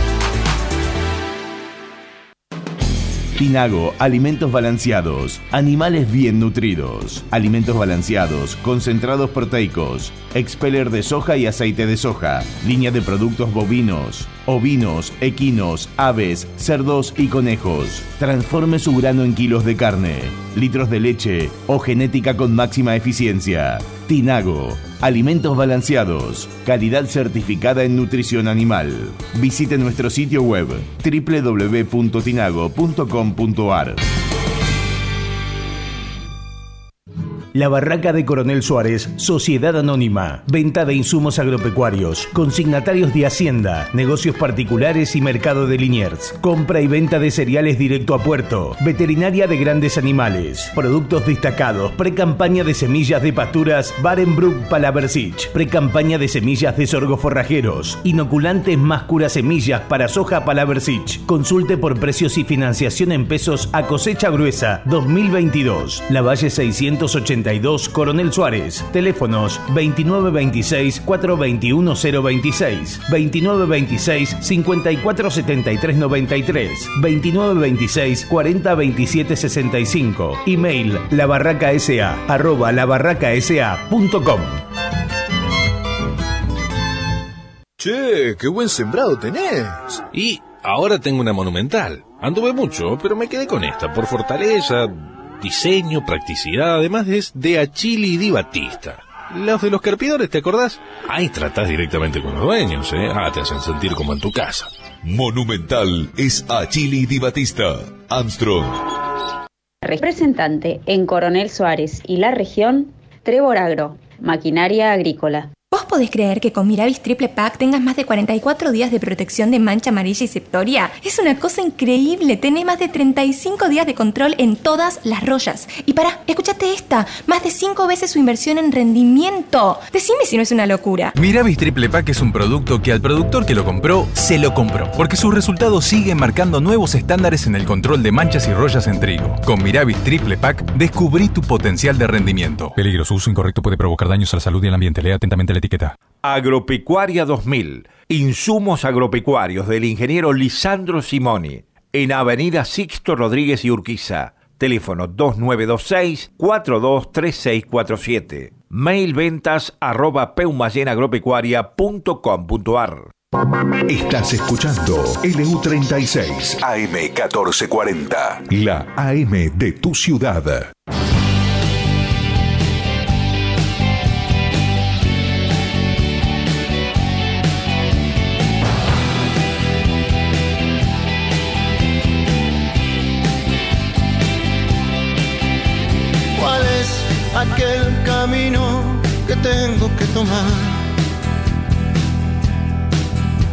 Si solo hay un destino al que puedo llegar. Si siempre viajé solo y siempre vos fuiste mi faro en la ciudad. En la ciudad es solo es una mirada y saber cuál es el camino. Y así nada más,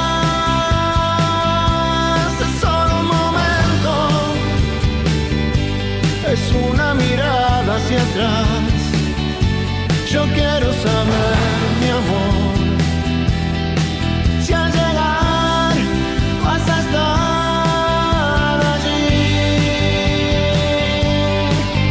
Bueno, muy bien. Seguimos entonces con Valor Campo. Estamos con Santiago Araya. Santiago Araya ¿eh? Eh, tuvo la diferencia de, de- de, bueno, llegar un poquito más rápido y, y poder estar hoy, llegaste más temprano incluso que en las 11, poder estar hoy con nosotros. ¿Cómo estás Santiago? ¿Cómo estás vos? Muy bien, muy bien. Buenos días a todos. Bueno, contanos, Santiago. Nosotros queremos, queremos a través tuyo hablar de un poco de cuál es, de cuál es tu historia, de, de, digamos, de cuál es tu, esta necesidad de emprender con varios proyectos en funcionamiento en Coronel Suárez. Eh, en Valor Campo te tenemos como, como colaborador auspiciante en lo que es eh, la empresa Regar. ¿eh? Pero básicamente hablar a partir de vos, hablar un poquito, este es un programa del ser, al hacer y el emprender, y hablando un poquito eh, de vos, dejar algunas enseñanzas y dejar algunos ejemplos para, para la gente que está todavía viendo cómo arranca, qué hace o qué cosas se pueden hacer, ¿no?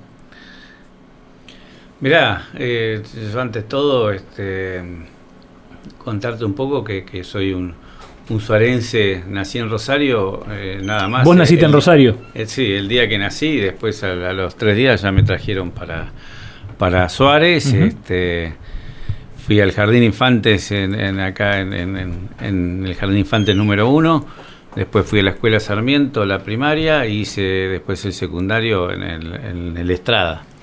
Así que... eh, Vos sos el mayor, ¿no? De, de todos los hermanos. no, Eh, Benjamín. Benjamín es mayor que vos. Sí. Benjamín es el más grande. Y este después Inés, eh, yo, Pepe y, y Diego. Así que somos cuatro varones y una mujer. La única que no es polista, mujer. Eh, nada, estudié acá, eh, en- en- hice la secundaria acá y después este, me tocó salir y, y viajar y dedicarme al polo de manera profesional, este, varios años. Y estando viajando y viendo un poquitito toda mi carrera de, de- de polo, con los- la plata que iba ganando, siempre me gustó el campo, hicimos inversiones en campo acá en, en- en Suárez, con, con todo, todo lo que había ganado, lo, se invirtió, digamos, Aquí. eh, acá en, en- Suárez, porque es donde quería vivir, donde quería eh, eh, tener mi familia y demás. Siempre tuviste en claro eso, que, que, que, que querías estar establecido aquí. Sí, siempre Por más que la, la actividad del polo te abría un montón de puertas para estar en cualquier lado, ¿no? Y nosotros nos pasábamos alrededor de nueve meses eh, en el extranjero, en distintos países. Es una temporada bastante normal. estar ¿Viajabas con tu papá?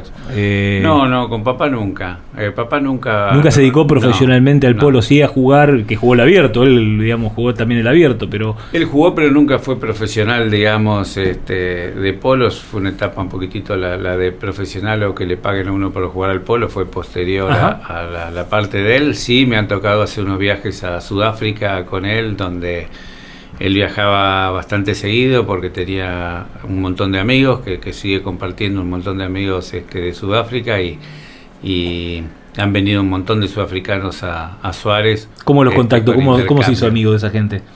Y viajó, creo que en el año 60 y pico, viajaron con Juan Carlito Harriot y Celestino Garros, bueno, Giorgi Molinari. Sí, papá estuvo, también. ¿no? Eh, el Flaco Zorrilla, ¿no? Eh, Sí, Andandino Gran, este, han ido, han ido para allá y la verdad que se había hecho un grupo muy divertido y con muchos amigos y, y hasta el día de hoy sigue habiendo eh, muchísimos chicos o hijos, nietos de, de ellos de Sudáfrica que siguen viniendo a Suárez a, a pasar los veranos, a jugar al polo, a ver lo que es el campo acá y, y bueno, nosotros hemos sido también invitados allá este, de la mejor manera a visitar los campos de allá y, jugar un poco al polo y, recorrer Sudáfrica. ¿no? Qué bueno, qué bueno, qué bueno.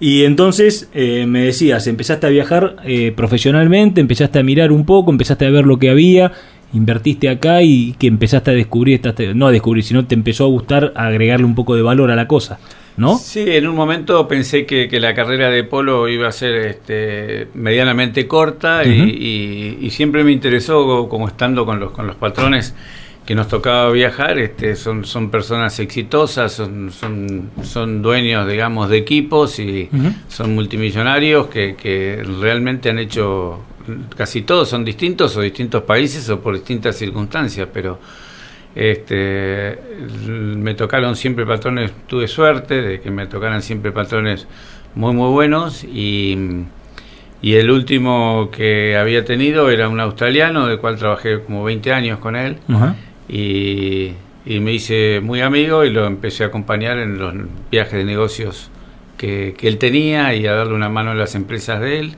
Entonces me empezó a interesar un poquitito el, el tema el tema hacer algo más que, que no sea jugar al polo. Claro. Y nada, ahí empecé con una alquiladora de plataformas para trabajo en altura, que tenía fábrica de, de esas máquinas y las traje en la Argentina. Y El, el australiano tenía fábrica de esos, de esos Exacto, equipos. de esos elevadores y bueno, hoy se ven en todos lados, pero hace 20 años cuando No, correcto. trajimos las máquinas era un mercado totalmente nuevo. Que se alquilaba, nadie, nadie compraba un bien de capital de esa característica, o no había empresas. Sí, uno ni siquiera- tenía que hacer un trabajo en altura y lo alquilaba. digamos. Sí, y ni siquiera había, no había, no había Oferta. demasiados en el país. Uno iba a las, a las, a la- a las obras y este A fuerza de andamio. Y había todo andamios y escaleras y todos colgados y, y me decía esto va a cambiar porque va cambiando en todo el mundo y, y bueno ahí trajimos las plataformas y O sea y que tu, curio- tu- curiosidad ligada al deporte que te eh, permitió viajar te fue metiendo, digamos, en, en este en este tema de, por ejemplo, arrancar con esto, con el tema del alquiler de las de las plataformas. Exacto, eso fue lo que me hizo me hizo eh, cambiar y ver y, ver que tenía una oportunidad y, arranqué con, con eso. Este, en un momento decidimos, eh, él, él se eh, le va mal con las empresas que tiene, nosotros habíamos vendido la compañía acá y yo seguía eh, trabajando con él en, para Inglaterra, para el equipo de polo, este, para las fábricas que tenía de esto, dándole una mano con, con un par de empresas que tenía. Y este y después a él le, le fue mal económicamente y, y bueno yo quedé sin, sin trabajo y, y dije bueno ahora tengo que arrancar de vuelta ¿En qué año eso más o menos? y eso fue ya hace unos 10 años más o menos 10 12 años y este Justo la crisis eh, e- económica global de la, la de la burbuja financiera por ahí. ¿no? Exacto, sí, sí. Y nada, ahí se me ocurrió este arrancar con una, una alquiladora propia de, de plataformas. Ujú. eh, y, empezar con equipos de riego, a, vender equipos de riego para el agro y este y bueno ahí arrancó toda la parte de regar y como digo siempre de, haber tenido suerte porque eh, caímos al momento que, decidimos dedicarnos a esto de, por una casualidad nos enteramos que Lindsay estaba buscando representante eh, para la Argentina y los hicimos contacto y nos dijeron, bueno, no, una lástima, pero ya, ya tenemos a, tres representantes seleccionados que son los que van a estar seleccionados. Este, eso me, contestó un español que estaba encargado del proyecto de Argentina. Eh, le dije que no había ningún problema, que y de todas maneras él estaba en España en ese momento viniendo para Argentina en, en unos días. Me dijo, yo el lunes estoy ahí en, en Argentina y le dije que no tenía problema, que si quería nos juntábamos y lo ayudaba con todo lo que quisiera en Argentina, que una lástima haber llegado tarde, y, pero bueno, era así. Y lo invité a almorzar eh, y fuimos a almorzar y terminamos de almorzar, nos quedamos hasta las 5 de la tarde charlando y al día siguiente me llamó y me dijo, tengo un problema Queremos que seas vos y ninguno de los tres que ya tengo seleccionado. pero no sé cómo hacer porque venimos hace seis meses con este proceso de selección y me parece que me estoy confundiendo y tienen que ser ustedes. Y le dije que bueno, que no tenía ningún problema en, competir o estar con cualquiera de los demás y que después, eh, en vez de tres, que sean cuatro o que haya dos representantes o como quisieran. Y, y bueno, después de un proceso de unos meses, este, nos dieron la representación a nosotros y, bueno, acá estamos. O sea, ustedes son los representantes del INSAI en Argentina. Para Argentina. Para Argentina. Exacto. Muy importante, ¿no? Y yo creo que sí, es una de las, eh, digamos, marcas líderes a nivel mundial y, es una marca como, como, para el que no conoce el mercado de riegos, es, es, tener... Eh, eh, Toyota o tener Ford o tener son las marcas líderes en esto y entonces ¿Y cómo se hace? Porque de alguna manera eh, no era tu expertise el riego cuando arrancaste como representante, o sea, eh, esa claridad que vio el español, ¿no? En vos que dijo, no, estoy equivocado, tenés que ser vos, no tienen que ser los otros. Qué importante, ¿no? Porque de alguna manera uno poder asumir a partir de un error un cambio de decisión, eso está muy bueno también. ¿cómo, ¿Cómo se hace eh, muchas veces le tenemos miedo a, iniciar una actividad cuando no, no somos, digamos, cuando no nuestra métier, no, no es nuestro día a día. O sea, vos estabas vinculado al ambiente del riego, a la, a la, a la, al vocabulario del riego, a la comunicación del riego, arrancaste ese camino solo, acompañado por profesionales, buscaste referentes, ¿cómo fuiste logrando tu lugar? Bueno, en realidad yo, eh, con, como te conté el tema de las plataformas, cuando arranqué mi empresa nueva, este, llevé las plataformas a un, local en Pilar, que estaba Eduardo Pérez, que es mi socio, y que él eh, tenía la experiencia de haber vendido enrolladores para las canchas de polo, canchas de fútbol, de rugby, todo lo que era enrolladores. Debe haber unos 800 enrolladores en, toda la zona de Pilar y Cañones, Aires. Río por cañones. de río, estamos hablando, cañones de río. Mm. Y mm, entonces él todo lo que era experiencia de riego, no de pivots, pero sí de, cañones y enrolladores la tenía. Y, ahí fue donde yo estaba con las máquinas y la alquiladora en el mismo predio, en el mismo lugar, que él me había dado un lugar, una oficina, un espacio en, su predio y, en las charlas juntos le digamos, nosotros tenemos que ir al agro y hacer eh, pivots juntos. y bueno, yo creo que a la gente del INSA, no, no sé 100% qué es lo que le gustó de nosotros, eh, me imagino que habrá visto los trabajos que él había hecho en todas las, lo que era servicios y en las canchas eh, de, polo y lo deportivo y parte agropecuaria, porque muchos de estos cañones también iban a papa y demás. Sí, producción hortícola. sí, sí. se utilizaban en el agro. Eh, le habrá interesado eso y parte de la de lo que había hecho yo en, mi carrera con el tema máquinas y trabajando con empresas extranjeras. Y creo que ahí le, les debe haber gustado eso para, para darnos a nosotros la representación. Claro, buenísimo, buenísimo. Y eso entonces estamos hablando de que arrancaste con regar, eh, ¿cuántos años hace? Y hace ocho años más o menos Ocho que estamos años. con Regar eh, acá en Coronel Suárez. En Coronel Suárez. ¿Y, ¿Y cómo han empezado a competir con el, digamos, ya estaba muy desarrollada diferentes empresas de riego aquí, sobre todo la gente de Valley, ¿no? O sea, Sí, ellos, eh, te diría que, que sí es una gran competencia, pero creo que también ellos hi- hicieron un proceso muy importante. Abrir el camino. En abrir el camino. Sí. Entonces, este, creo que antes había que explicar lo que era un equipo de La riego, necesidad. Había que Había que- convencer a un había que- sí, por qué regar y todo ese camino. Este, está muy bueno lo que decís, ¿eh? Muy Martín bueno. Pazman eh, hizo un gran trabajo con eso y creo que, que desarrolló o enseñó a la gente a, a regar y nosotros creo que nos, nos colamos, digamos, un poco en, en un- una gran labor que habían hecho ellos Sí, sí. Y, y el camino nuestro fue más fácil. Y hoy hay varias empresas de riego en Coronel Suárez, ¿no? No solamente ellos y ustedes, sino también hay otras más, ¿no? Hay otras más, está TL, que son, son hidráulicos, y, y REN, que eh, creo que está ahora también, que es americana, que creo que está teniendo algún representante. Y yo creo que la parte donde nosotros buscamos diferenciarnos este, con todas la- las marcas, por supuesto que el producto es bueno, es, un producto de primera, como te dije, es, eh, es como una Toyota. Eh, donde buscamos a diferenciarnos es en, el- en el- los servicios.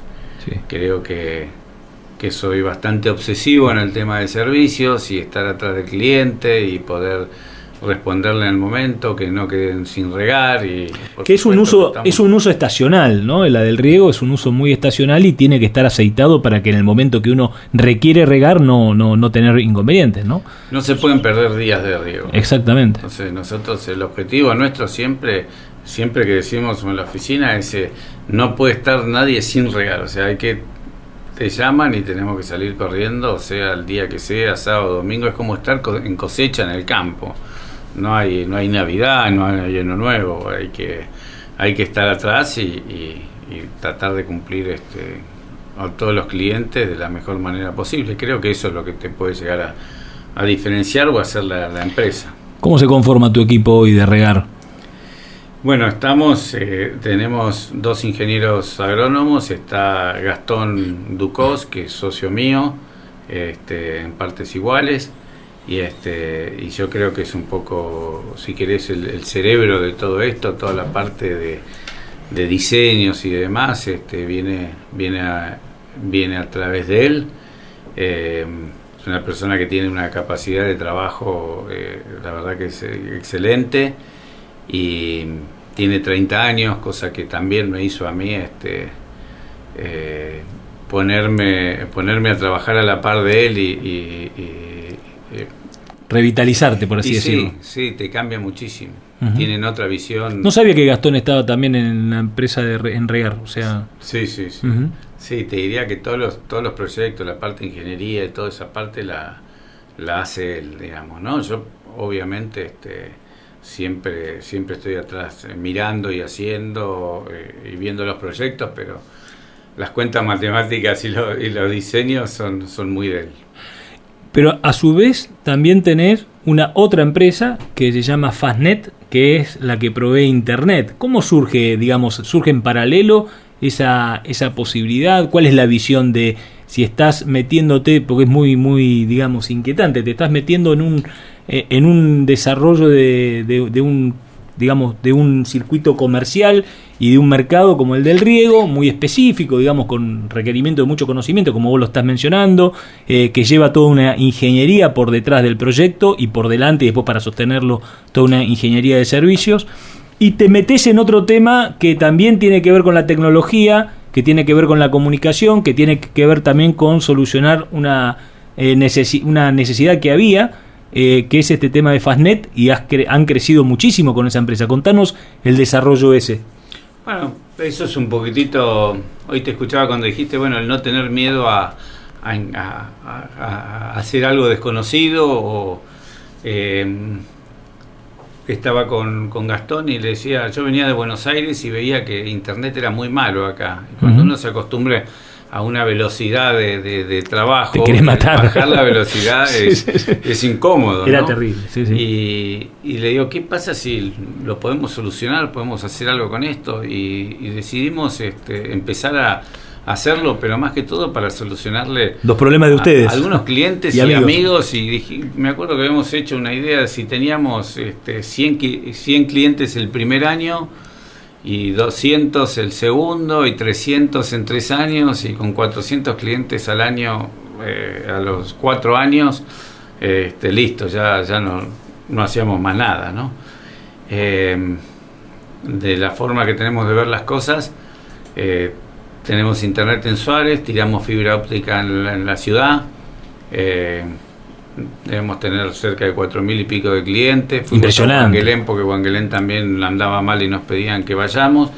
Eh, fuimos a la Madrid, fuimos a la Prida, eh, Carué, eh, Torkins, eh, Saavedra, eh, Viedma, Patagones. Entonces, em, ya hoy es una empresa que fue creciendo, creciendo, creciendo y, y ya debemos andar, no sé, calculo cerca de los 18 mil clientes. eh, y, y ¿Cuántos años tiene. ¿Cuántos años tiene Fastnet? Y no más de cuatro años. Sí. 18. Y con- y con pandemia. ¿Cuántos clientes dijiste? Y con pandemia. Sí, sí. Este, con plena pandemia eh, había una necesidad de, de, de- de- de cosas y nosotros no pudimos parar nunca. Éramos esenciales y teníamos que seguir conectando a la gente y seguimos trabajando y preparando todo para que la los chicos iban al colegio a través de internet, tenían que tener. Y bueno, O sea que hoy, y, tuviste un momento de oportunidad que tiene que ver con eh, esta ola de las plataformas eh, digitales para, digamos, los televisores inteligentes. eh, o sea, hoy el requerimiento de Internet ya no es solamente bajar un mail o mandar un WhatsApp en una zona donde de- tengas mala señal de, de teléfono o, de, o, de, o de celular, sino hoy implica, eh, digamos, toda, digamos, todos los medios que uno ve, todos los programas, los Netflix, eh, eh, todas las plataformas requieren de una buena prestación de Internet. O sea que casi que no tener Internet significa eh, estar desconectado, por así decirlo, ¿no? Mira, yo sí, uno de los ejemplos más claros fue una cerealera eh, de acá de Suárez que me dijo, solucioname el problema de internet, porque en plena cosecha yo no puedo sacar una carta de deporte y tengo toda la cosecha parada, todos los camiones parados y todas las cosechadoras paradas del campo. O sea, date cuenta que no importa si es este si el internet vale 3.000, 1.000 o 2.000, si tiene que funcionar. Es un Eh, proceso. no tiene que, es imposible que no ande, que un país progrese si no tiene una infraestructura para, para progresar, ¿no? ¿Y ahí comparte equipo la gente de Regar con la gente de con, con, con la gente de Fastnet o son equipos completamente diferentes, enfocados? No, hay parte del equipo que hacen la, que trabajan en las dos, que, que, que han hecho, han hecho un poquitito la- las dos cosas. Este, parte del equipo hacen, Y, y las dos empresas son absolutamente locales, o sea, de, de Coronel Suárez, de, de- se desarrollan y, y- y- y se ejecutan aquí en Coronel Suárez. Sí, correcto. Cada, el resto de las ciudades que te dije tienen oficina propia, pero, pero toda la parte administrativa, si querés, es todo centralizado acá en Suárez. Y bueno, estamos haciendo oficinas nuevas en, en, en- en- en Brown porque ya no, no entrábamos donde estábamos ubicados y, y bueno, estamos haciendo unas oficinas nuevas que calculo que para, para fin de año deberían estar, estar terminadas. Sí, además, eh, recién preguntabas, eh, están relacionados, ¿no? El servicio de Internet con la venta de equipos de riego. Hoy los equipos de riego se manejan por teléfono. Eh, comentaba yo hace un ratito que en Estados Unidos, hasta para pedir en un McDonald's, tenés que tener una, una app bajada en un celular. Y creo que esta es una tendencia que cada vez va, este, va a ser. este, Internet cada vez va, va a estar más adentro de todo. Eh, hoy los equipos de riego se manejan con un Fieldnet, ¿no? Con una aplicación en el cual uno puede pararlo, monitorearlo, rebotarlo o hacer lo que quiera este, desde un celular, ¿no? En ese sentido también están bastante relacionadas, o sea, eh, Fastnet eh, vende una tecnología que eh, necesaria para lo que es, por ejemplo, un equipo de riego. Exacto, yo creo que toda la parte de comunicación viene y viene para quedarse y, y bueno, nosotros vamos a seguir innovando un poquitito en todo esto, ¿no? En parte no solo de equipos de riego, del agro, en la parte de, de, de- de bombas, energías renovables, es toda la parte nuestra que estamos haciendo ahora. Y ya este mes arrancamos, lanzamos una, una nueva sección que es el tema de cámara de seguridad, donde vamos a brindar este, un, un servicio igual que uno contrata este, una, una señal de internet, este, va a tener una señal de cámaras donde se contrata y todo cubierto por nosotros. O sea, el monitoreo también cubierto por ustedes. Sí, o sea, no es monitoreo porque no, por el momento no van a ser monitoreo, pero sí se guarda directamente eh, todo lo, la grabación se guarda en la empresa nuestra. Entonces, eso es una herramienta si vos muy. Entras, alguien entra a tu empresa o tenés algo cortó el, digamos, el, el, o se llevó la caja donde uno lo esconde o entonces está registrado. va a estar registrado directamente. Una herramienta importantísima cuando uno maneja personal, eh, una cantidad de personal que tiene que autogestionarse y uno puede, digamos, a partir de ahí tomar información. La verdad que lo de las cámaras es impresionante también, pero eh, me parece que está bueno como lo encaran, o sea, tiene que ser un servicio que termine de cerrar, porque si no solamente terminamos poniendo una cámara y no hay nadie que gestione, que mire o que tenga un sistema aleatorio de controles que te permitan después ir a, a la resolución de problemas porque los identificás. Si no, ¿quién, quién va, va, a tener una persona mirando todo un set de cámaras todo el día para ver qué pasa? El dueño, digamos, el, que alquila, la, la, la, nosotros le brindamos todo el sistema y, y, ellos tienen una clave para entrar a las cámaras y verlo cuando tienen ganas. O sea, si uno pone una cámara en el campo o en su oficina y está en otro lado y quiere entrar a ver si están, eh, no sé, trabajando o si la casa está todo tranquilo o uno se fue de vacaciones y quiere entrar a la casa a ver si está todo bien, entra a la cámara y la puede ver online eh, todo el tiempo que quiera. Y a, su vez toda esa grabación se, va, se, guarda por un periodo de tiempo que pueden ser 15 o 20 días lo, que establezcamos y, durante todo ese periodo está guardado. Así que si uno el día de mañana quiere ir a verificar cualquier cosita que, que haya pasado o por alguna razón quiere investigarlo y, y, son cámaras de muy buena de muy buena resolución, muy buena eh, eh, calidad, digamos, ¿no? Buenísimo, la verdad que buenísimo. Bueno, Santiago, no sé si te quedaste con algo más para decir, pero impresionante. Todo lo que, lo que nos has contado es realmente impresionante y habla, eh, digamos, amplía mucho lo que nosotros pensábamos que era Regar y que era Fastnet, ¿no? Eh, realmente qué orgullo poder contarte entre nuestros auspiciantes porque tiene mucho que ver lo que vos, lo que ustedes hacen y lo que ustedes generan con el, la propuesta que es este espacio, ¿no? Que es un espacio de, de, de, de emprender, digamos, de hacer de meterse con las cosas, de meterse con los temas, de no quedarse hablando y quejándose de los demás, sino poniéndose a transformar. Y fíjate cómo es posible una transformación, ¿no? O sea, cómo es posible una transformación a partir de encontrar valores y, tratar de replicarlos, ¿no?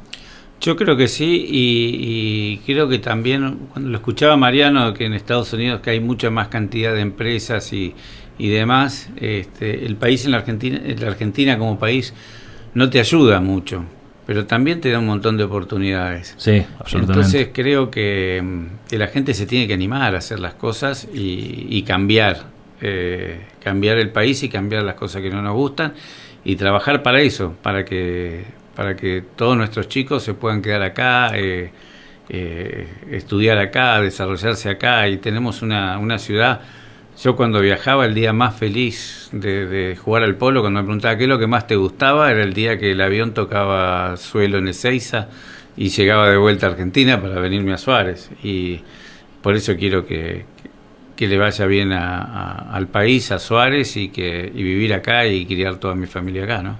Sí, sí, sí, sí, sí. Aunque no sé si a ustedes les pasó que cuando uno llega, o sea, siempre está, cuando está allá, afuera siempre está extrañando lo de acá, ¿no? Porque realmente el sentido de arraigo que, tenemos con nuestro lugar y con nuestra, nuestra pertenencia es importante. Sin embargo, hay un punto, una bisagra, a mí me ha pasado y por eso les pregunto a ustedes si les pasó también, cuando uno llega al aeropuerto y se empieza a encontrar con los funcionarios, con la gente que te atiende, con, la, con los, co, digamos, los compatriotas, y, y, y, salís después de haber manejado, no sé, 10.000 kilómetros en Estados Unidos y te subís al auto acá y te subís y empezás a ver cómo, se, cómo funciona realmente de nuevo acá, hay una primera decepción de, digamos, de la falta de orden, de la improvisación, el reconocimiento de, de, de lo precario que somos que te da hasta un poco de vergüenza ajena, ¿no? Por así decirlo. Luego llegás y te involucras con el hacer diario, te metes, te metes, trabajás y, Y como, te que como que todo eso te volvés a acostumbrar y volvés a, a- a estar bien en tu lugar, pero hay, hay un choquecito, no sé si lo notas, bajás y cuando bajás del avión hasta que te volvés a aclimatar un poco, eh, el orden también está bueno, ¿eh? o sea, hay menos oportunidades,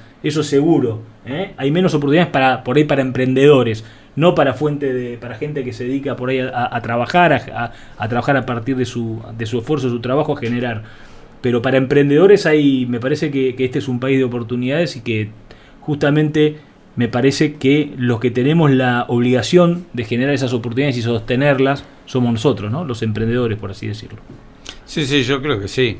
Creo que sí y este y, como te digo, siempre siempre hay alguna una oportunidad. A, eh, a mí no sé, yo creo que he tenido mucha suerte y siempre he tenido suerte con todo lo que eh, con todo lo que he tratado de hacer eh, y bueno, y las veces que me he ido mal eh, viste porque a veces parece que uno cuenta todas las todas las buenas no Eh, mal en, en- en buenas cosas me ha ido un montón de veces estar ahogado me- millones de veces este no llegar a fin de mes estar complicado pero pero bueno todo eso fue este, porque uno cree que el polo todo es color de rosas y que al, al campo siempre a todos le va bien Sí, sí, y sí. no es así sabemos que que a veces este, sembrás y no cosechás y a veces estás muy complicado y O estás bueno, colgado de gatera y es- como tuvimos esto en la última semana. y es volver a sembrar y volver a salir de vuelta y, y- y no aflojarle nunca y eso siempre te da una oportunidad.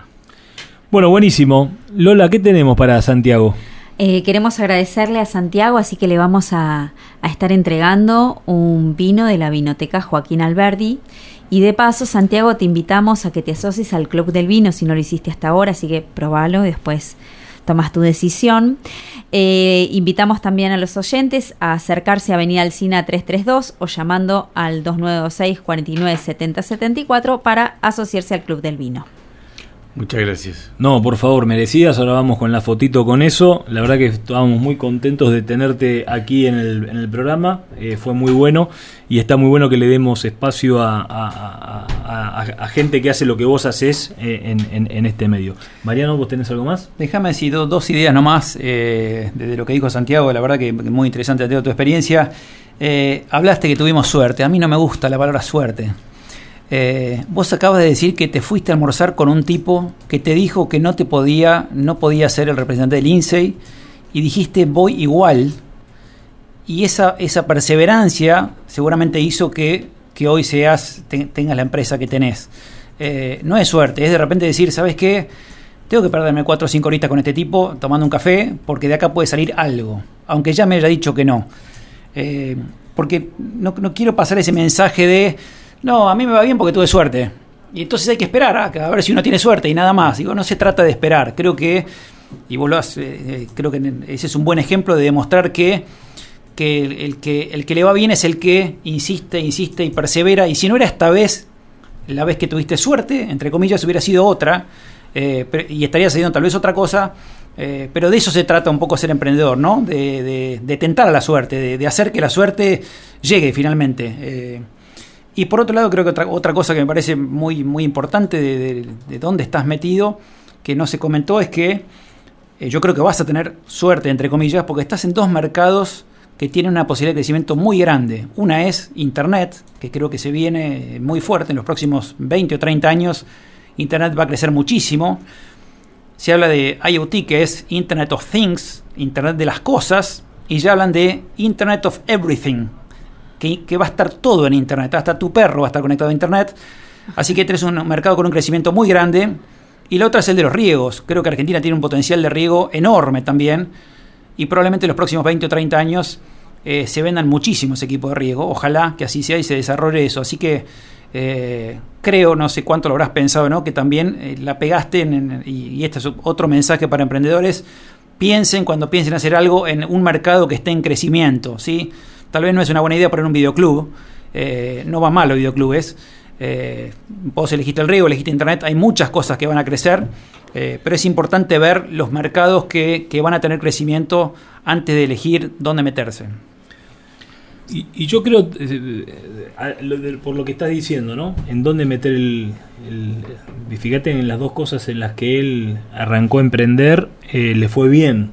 Y creo que hay que hacer, hay que laburar gente como vos, eh, Santiago, como vos, Mariano. Hay que generar eh, espacios de capacitación, digamos, hay que generar, como lo hacemos en este programa, hay que generar espacios donde podamos a partir de nuestra experiencia generar eh, ideas o asesoramiento o lineamientos para otros, para que haya cada vez menos emprendedores que se equivoquen.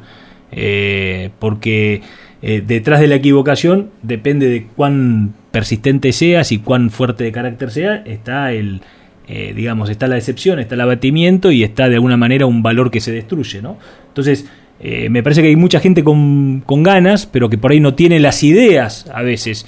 Y capaz que está bueno generar espacios de, no sé si una escuela de emprendedores o reuniones de emprendedores, donde uno pueda contar cuál fue su experiencia, su proceso, y a partir de ahí poder ayudar a otros a construir también, ¿no? Sería buenísimo, sería buenísimo. Y, y- y- y me queda un comentario más, y ahora te dejo, Santiago, que ibas a decir algo. Eh, el tercer negocio en el que te estás metiendo, el de cámara de seguridad, eh, creo que también te va a ir muy bien, o conociéndote y tanto la capacidad empresaria, pero volviendo a lo que es el mercado, eh, veo en Estados Unidos que hay muchos, muchos negocios que se dan lo que se llama este, como, como un servicio. Por poner un ejemplo, uno quería un disco rígido más grande en su computadora y un día vino alguien y dijo, mira, yo te vendo el servicio en la nube, vos lo que necesitas es almacenamiento, yo te vendo el servicio, no compres el disco rígido. Eh, lo hiciste con los autoelevadores, que de repente decís, mira, vos necesitas comprar un autoelevador para usarlo 10 días del año. Necesitas alquilarlo uno y, tiene que haber una empresa que los alquile. Y creo que con las cámaras de seguridad va a pasar lo mismo. En vez de decir tengo que salir a comprar todo un sistema, digo, no, quiero una empresa que me provea el servicio. Yo pago una cuota mensual, ellos instalan, desinstalan, eh, se rompió la cámara, vienen, lo solucionan. Eh, hay muchos, muchos ejemplos de esos servicios en Estados Unidos. Uno que, me viene a la, came- a la cabeza es el de U-Haul, lo habrás visto, que es el alquiler, por ejemplo, de camioncito para hacer mudanzas en Estados Unidos. Uno acá contrata una empresa de mudanzas, allá alquilás un camión, cargas todas tus cosas, te las cargas vos, te mudás de ciudad, haces mil kilómetros y devolvés el camión a los mil kilómetros y pagás el camión. Acá el Y- problema es que tenés que tener el carnet de, de camionero y de Claro. y no podés, Bueno. no podés hacerlo. O sea, es lo que es, la- Bueno. es el impedimento de la Argentina. Ni siquiera podemos este, manejar un camioncito chico, que no es algo muy grande, pero eh, es uno de los ejemplos en el cual uno dice, yo te brindo un servicio, ¿no? vos no te vas a comprar un camión para hacer una mudanza cada cinco años, yo te alquilo el camión. Hay muchísimos ejemplos de eso, de que se llama, este, eh, cuando uno puede comprar algo o puede contratar el servicio. No necesitamos un disco rígido, necesitamos almacenamiento en una computadora, en algún lado. Bueno, alguien brinda el almacenamiento hoy, todos los este, negocios de cloud que hay, de clouding de, de Google, los de Apple o lo que sea.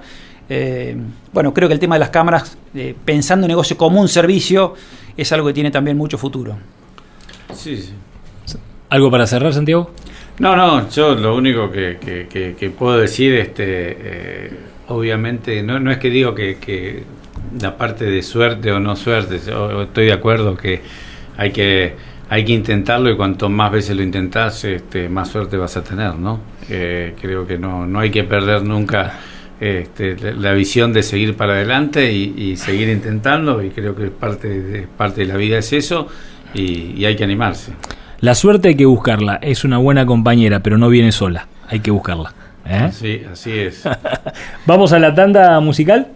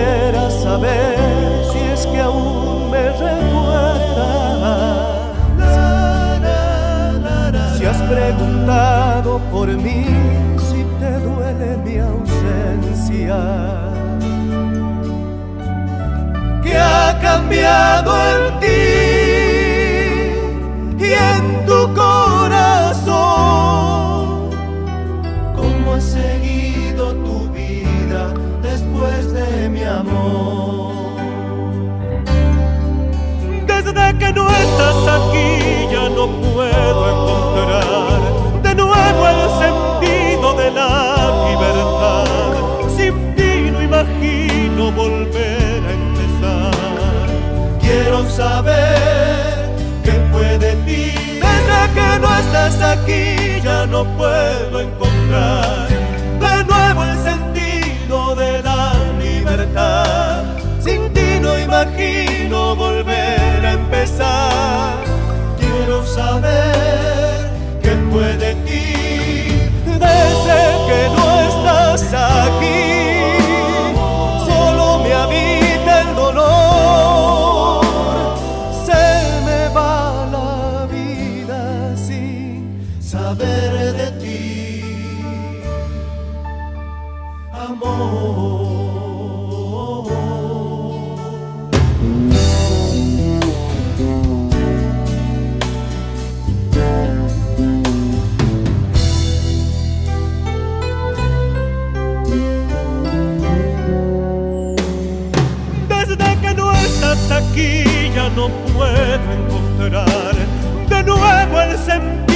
de la libertad. Sin ti no imagino volver a empezar. Quiero saber qué fue de ti. Desde que no estás aquí ya no puedo encontrar de nuevo el sentido de la libertad. Sin ti no imagino volver a empezar. Quiero saber qué fue de ti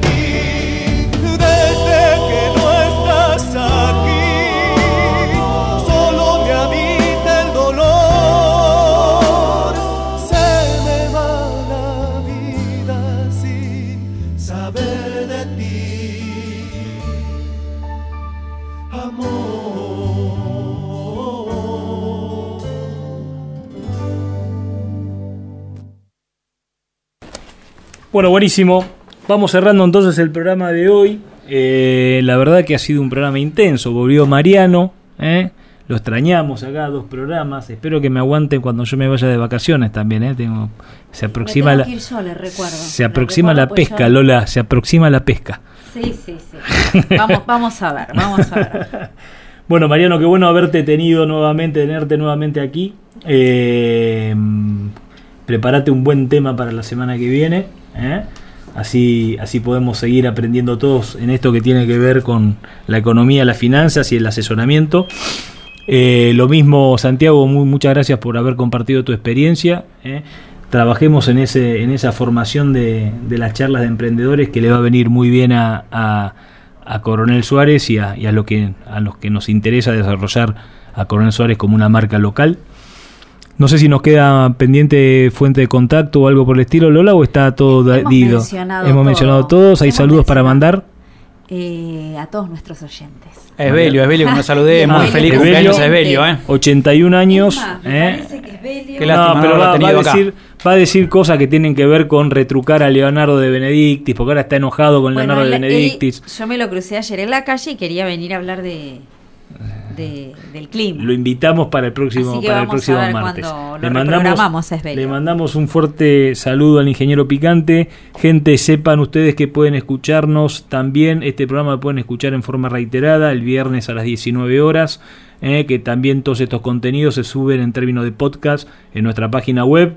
eh, en, en este espacio que también es multiplataforma porque salimos por YouTube, después le vamos a pasar el link.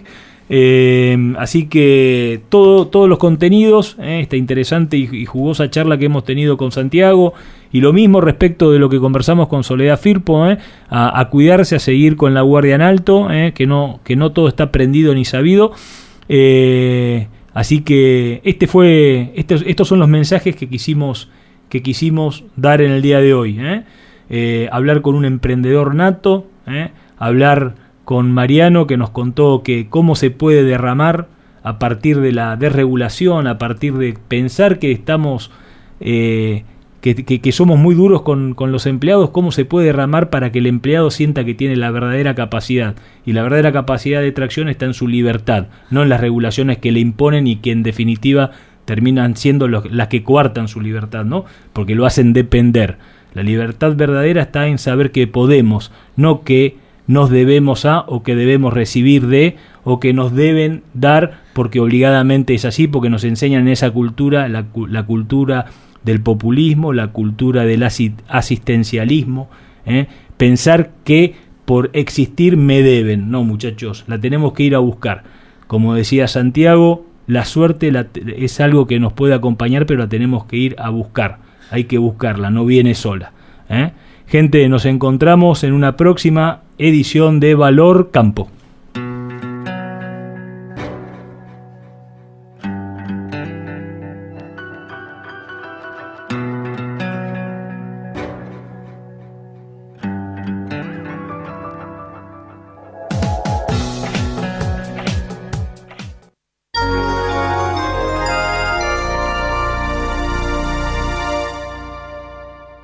En el campo, en el pueblo, en todos lados, todos hablaban de ella, pero solo él conocía la verdad.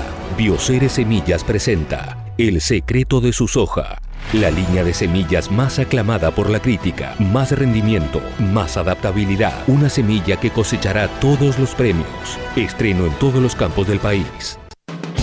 Tinago, alimentos balanceados, animales bien nutridos, alimentos balanceados, concentrados proteicos, expeller de soja y aceite de soja, línea de productos bovinos, ovinos, equinos, aves, cerdos y conejos. Transforme su grano en kilos de carne, litros de leche o genética con máxima eficiencia. Tinago, alimentos balanceados, calidad certificada en nutrición animal. Visite nuestro sitio web www.tinago.com.ar. Innovación, tecnología, genética, rinde. Todo lo que necesitas para tu lote está en nuestra semilla. DS Hermanos, cerca tuyo y de tu campo. Representamos marcas líderes en semillas Producción local de soja y trigo con tratamiento profesional de semilla.